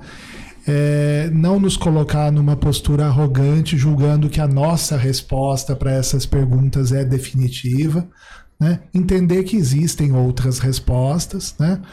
É, eu enxergo, eu vejo todas as religiões como uma forma de resposta a essas perguntas, assim como eu vejo a literatura, a arte, é, como também uma forma muito válida de, de responder a essas perguntas na medida do possível. Né? É, e lembrando que, a, que a, a certeza a respeito desses assuntos ela seria negadora da própria humanidade. O ser humano faz parte da natureza do ser humano. Né? É, Sócrates já dizia que uma vida não refletida não vale a pena ser vivida. Né? Então, é, isso é quase uma definição de ser humano. O ser humano é um bicho que pergunta pela, pelo, sobre quem ele é e sobre quem ele quer ser. Né? Não tem resposta definitiva a respeito disso. Boa, Pedro, obrigado. Renato Falsi, doutor Renato Falsi, urologista. Eu queria agradecer a oportunidade aqui, esse encontro foi fantástico, né? Eu acho que a primeira coisa que acho interessantíssimo é ver gente né, com a nossa formação preocupada com esses assuntos, né? Isso é fantástico. Inclusive, mais do que isso, né? É, pessoas como vocês, empresários, produtores, empreendedores de tudo aí que a gente conhece o trajeto, é, preocupados com esse tema, né? Eles poderiam simplesmente estar fazendo outras coisas aí muito mais mundanas, vamos chamar assim, né? E isso é fantástico, né? Eu acho que a gente está vivendo um ressurgimento. O ser humano ficou tão perdido por um tempo que, que com esse materialismo, essa questão de separar corpo e alma, fé e razão, que agora viu que esse caminho não está bom, que temos que voltar a procurar uh, o nosso verdadeiro caminho. Vai muito. Então eu, eu faço minhas palavras, tudo que já foi falado, vou acrescentar somando um pouquinho, quer dizer, que eu concordo com tudo, com o Simonetti, é a sugestão dele, com o Pedro, vou acrescentar humildemente um, um pedacinho que a gente, como ser humano, que a gente se realize, né? O que quer dizer se realizar? Que a gente atinja a nossa plenitude, que a gente faça frutificar todos os nossos talentos e dons que a gente recebeu. Como ser humano, é, filhos de Deus, é, feitos à imagem e semelhança de Deus, que participamos ativamente desse projeto de Deus de criação, de redenção e de apostolado também, né? De, de levar uh, o que conhece para os outros também. Que a gente possa participar e ser honestos consigo mesmo, né? De é, trabalhar para as coisas que verdadeiramente importam e para nossa o fim último da vida, né, que é a salvação da alma, né? Tudo o resto é meio, tudo o resto acaba no caixão. A gente tem que dar os pesos devidos para as coisas. Tem coisas que terminam no enterro, tem coisas que continuam, né? Então a gente tem que dar o peso devido para cada coisa e que todo mundo aí é, se, se gaste energia com essa busca porque é muito boa, é muito boa. É só assim que a gente vive, se, é que a gente se realiza como ser humano. Não tem outra coisa que faz o ser humano se realizar se ele não se realizar de acordo com a sua natureza. Bom, vai uma dica prática para quem não sabe onde começar. A hora que passar em frente a uma igreja, entra, se tiver aquela luzinha vermelha no altar acesa, ajoelhe-se em frente a um sacrário e peça para Deus dar os primeiros passos que ele vai atender, isso é promessa dele, não é minha. Então é isso, obrigado pela oportunidade. Obrigado, grande Renato Falsi, grande André Varese. Eu vou citar o psiquiatra austríaco Viktor Franklin, que foi um sobrevivente da, do Holocausto nazista e que mesmo diante daquele sofrimento ele criou um método terapêutico que é a logoterapia, né? que falava que a busca do sentido na vida é o que cura de qualquer mal, né? Você não tem um sentido na vida e essa é a busca que todo ser humano tem. Você, a gente por pela nossa racionalidade, a gente busca o porquê, a gente busca o sentido. E isso é a vida que vale a pena ser vivida, quando você busca. Você pode encontrar na religião, você pode encontrar na filosofia, você pode encontrar na arte, você pode encontrar na experiência de outras pessoas, como eu falei dessas, desse, esse livro, por exemplo, é um livro que muda a vida de muita gente, porque às vezes não precisa passar por uma experiência para saber que essa experiência existe e que traz uma esperança e que eu sempre eu sempre tive um conceito de que lidando com pacientes que com trauma arquimedular, que é uma área que eu mexo muito, se você encontrar um sentido diante do sofrimento, é a vida religiosa, né? A religiosidade é você buscar esse sentido. E esse sentido, ele se completa, na minha opinião, e lógico que não sou eu que penso só isso, quando você imagina que a vida é uma jornada, que tem um começo, tem um fim, ela pode ser longa, pode ser curta, mas ela tem acontecimentos na vida, sofrimentos, subidas e descidas, e como dizia o Schopenhauer, quando você olha a vida de longe, você vê que cada momento, tanto uma descida, tanto uma comédia como uma tragédia na vida, ela, no final ela tem um sentido na sua vida. Às vezes uma coisa ruim que acontece vai ter um significado benéfico no futuro. Então a ideia de que a vida é uma jornada, e se ela é uma jornada, ela tem que ser jornada para algo- que está acima dessa jornada. Então a ideia de que você tem uma natureza espiritual que passa por essa vida e continua, aí todo sofrimento passa a ter sentido, né? Como se fosse uma etapa. Se a gente acredita no bem e existe o mal, o mal é num, num plano necessário para alguma coisa a se ganhar no plano acima. Tem uma frase de Chico Xavier, né? Que fala que toda doença do corpo é cura para a alma. Então, é, é, encontre seu caminho, né? O, o caminho de, de, dessas, de busca de sentido religiosidade é um caminho pessoal. Existem vários modelos, mas essa busca... E o Fausto uma vez falou isso que eu concordo plenamente, de que conforme você busca e vai encontrando que são respostas sempre parciais, o ganho que a gente tem é um só, é a felicidade. Assim, a gente percebe que as pessoas que vão galgando essa, são mais felizes, são mais tranquilas, elas têm um ganho real. E se você quiser ser um filósofo pragmático, utilitarista, a religião talvez serve para isso, para você viver melhor, para você ter um mais equilíbrio mental. Então essa busca vale a pena ser buscada. Obrigado, grande André. Muito Claudião, bem. Eu, Cláudio me- eu, Elias. eu- eu me arrependi de ficar por último, né? Porque agora tudo que eu poderia dizer acabou sendo dito Só- só- antes, só né? assina e acabou. eu, pra mas finalizar, tenho- como é que eu vou fazer? é, Mas vamos lá. é, vamos lá. Bom, eu, eu, eu, eu acho que eu digo o seguinte, vou dizer uma coisa que eu falo muito na prática clínica, no consultório. Né? É, existe uma coisa, é, a gente conta o relógio, né? É, é, é, olhando o tempo para frente, né? o tempo que passou, né? E eu acho que eu, várias vezes, em várias situações, os meus clientes devem, às vezes, alguns vão identificar se assistirem isso. Eu viro e falo: você sabia que existe um outro relógio? É um relógio que está com contagem regressiva e você não sabe quanto tempo ele tem. Mas todo mundo aqui tem um relógio com contagem regressiva nesta vida. Né? Então, ainda que você não ache sentido, né, ou não queira, ou o teu caminho foi de negação da religião, ou da existência do sobrenatural, ou da espiritualidade, eh, você vai se deparar com a pergunta que o Pedro falou: né? quem somos, né? o que estamos fazendo aqui e que história vamos deixar. E, cara, pode ser chocante você ter que ficar lembrando que tem um relógio com contagem regressiva, mas é libertador, porque é só assim que você começa a realmente ter que pensar por que estamos aqui. A vida não tem sentido se você não pensar no sentido da vida, se você não se puser a fazer isso. Nós somos a única espécie que habita esse planeta e mesmo quem não acredita que de algum jeito somos frutos, filhos de Deus, feitos à imagem e semelhança dele, ainda assim, olha então pela questão é, é, é, factual. Né? Nós somos os únicos que se põem a se pensar né? por que estamos aqui, o que devemos fazer enquanto estamos aqui, existe alguma coisa para onde a gente vai depois daqui ou viemos de algum lugar antes de estar aqui. Se você não fizer essas perguntas, ou quando você se desconecta dessas perguntas, ou quando você não se ordena para respondê-las da forma correta, é onde você vai acabar no sofrimento, é onde você vai acabar é, necessariamente é, é, é, é, tendo uma vida que pode ser a, a, de, uma vida de adoecimento, se não adoecimento físico, mental, mas talvez o adoecimento então daquilo que a gente chama de alma, de espírito. Sensacional. Bom, você que está aí, eu espero que você tenha então hoje, que acabou de você, quando acabou de assistir, tenha dado mais alguns passos aí para dar esse sentido da vida. Uma coisa importante que eu aprendi muito aqui também hoje é que nenhum momento aqui, to, é, nenhum momento alguém falou nada do mal aqui.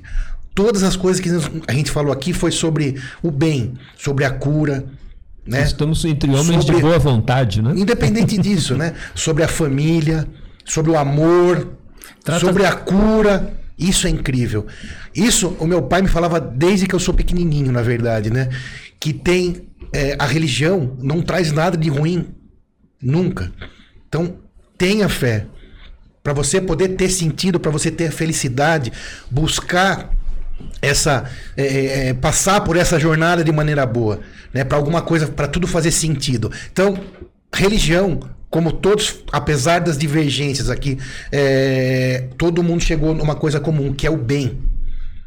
Isso é importante, eu acho. Renato, André, Cláudio, Eduardo, pero todo mundo falou só sobre o bem. Então, é uma a religião, a fé, a religiosidade, a espiritualidade só vai trazer o bem. Então, espero que você tenha dado mais um passo em adquirir para a tua vida essa, é, essa ferramenta, a fé, a religiosidade, o bem, independente do nome que você dê para ela.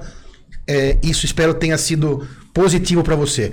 Obrigado por nos acompanhar. Espalhe, compartilhe com quem você ama. Até o próximo capítulo. Se deixar, a gente ficaria aqui mais dias, eu sei disso, mas a gente já a gente pode gravar outros, marcar outros, mas por enquanto é isso. Obrigado, Moisés, que está aí fora também. Obrigado. Aprendeu Obrigado. bastante hoje também, Moisés. Muito obrigado, pessoal. Pessoal aí, obrigado, valeu, Eduardo. Pessoal da MCM, até a próxima. Pode, doutor, obrigado.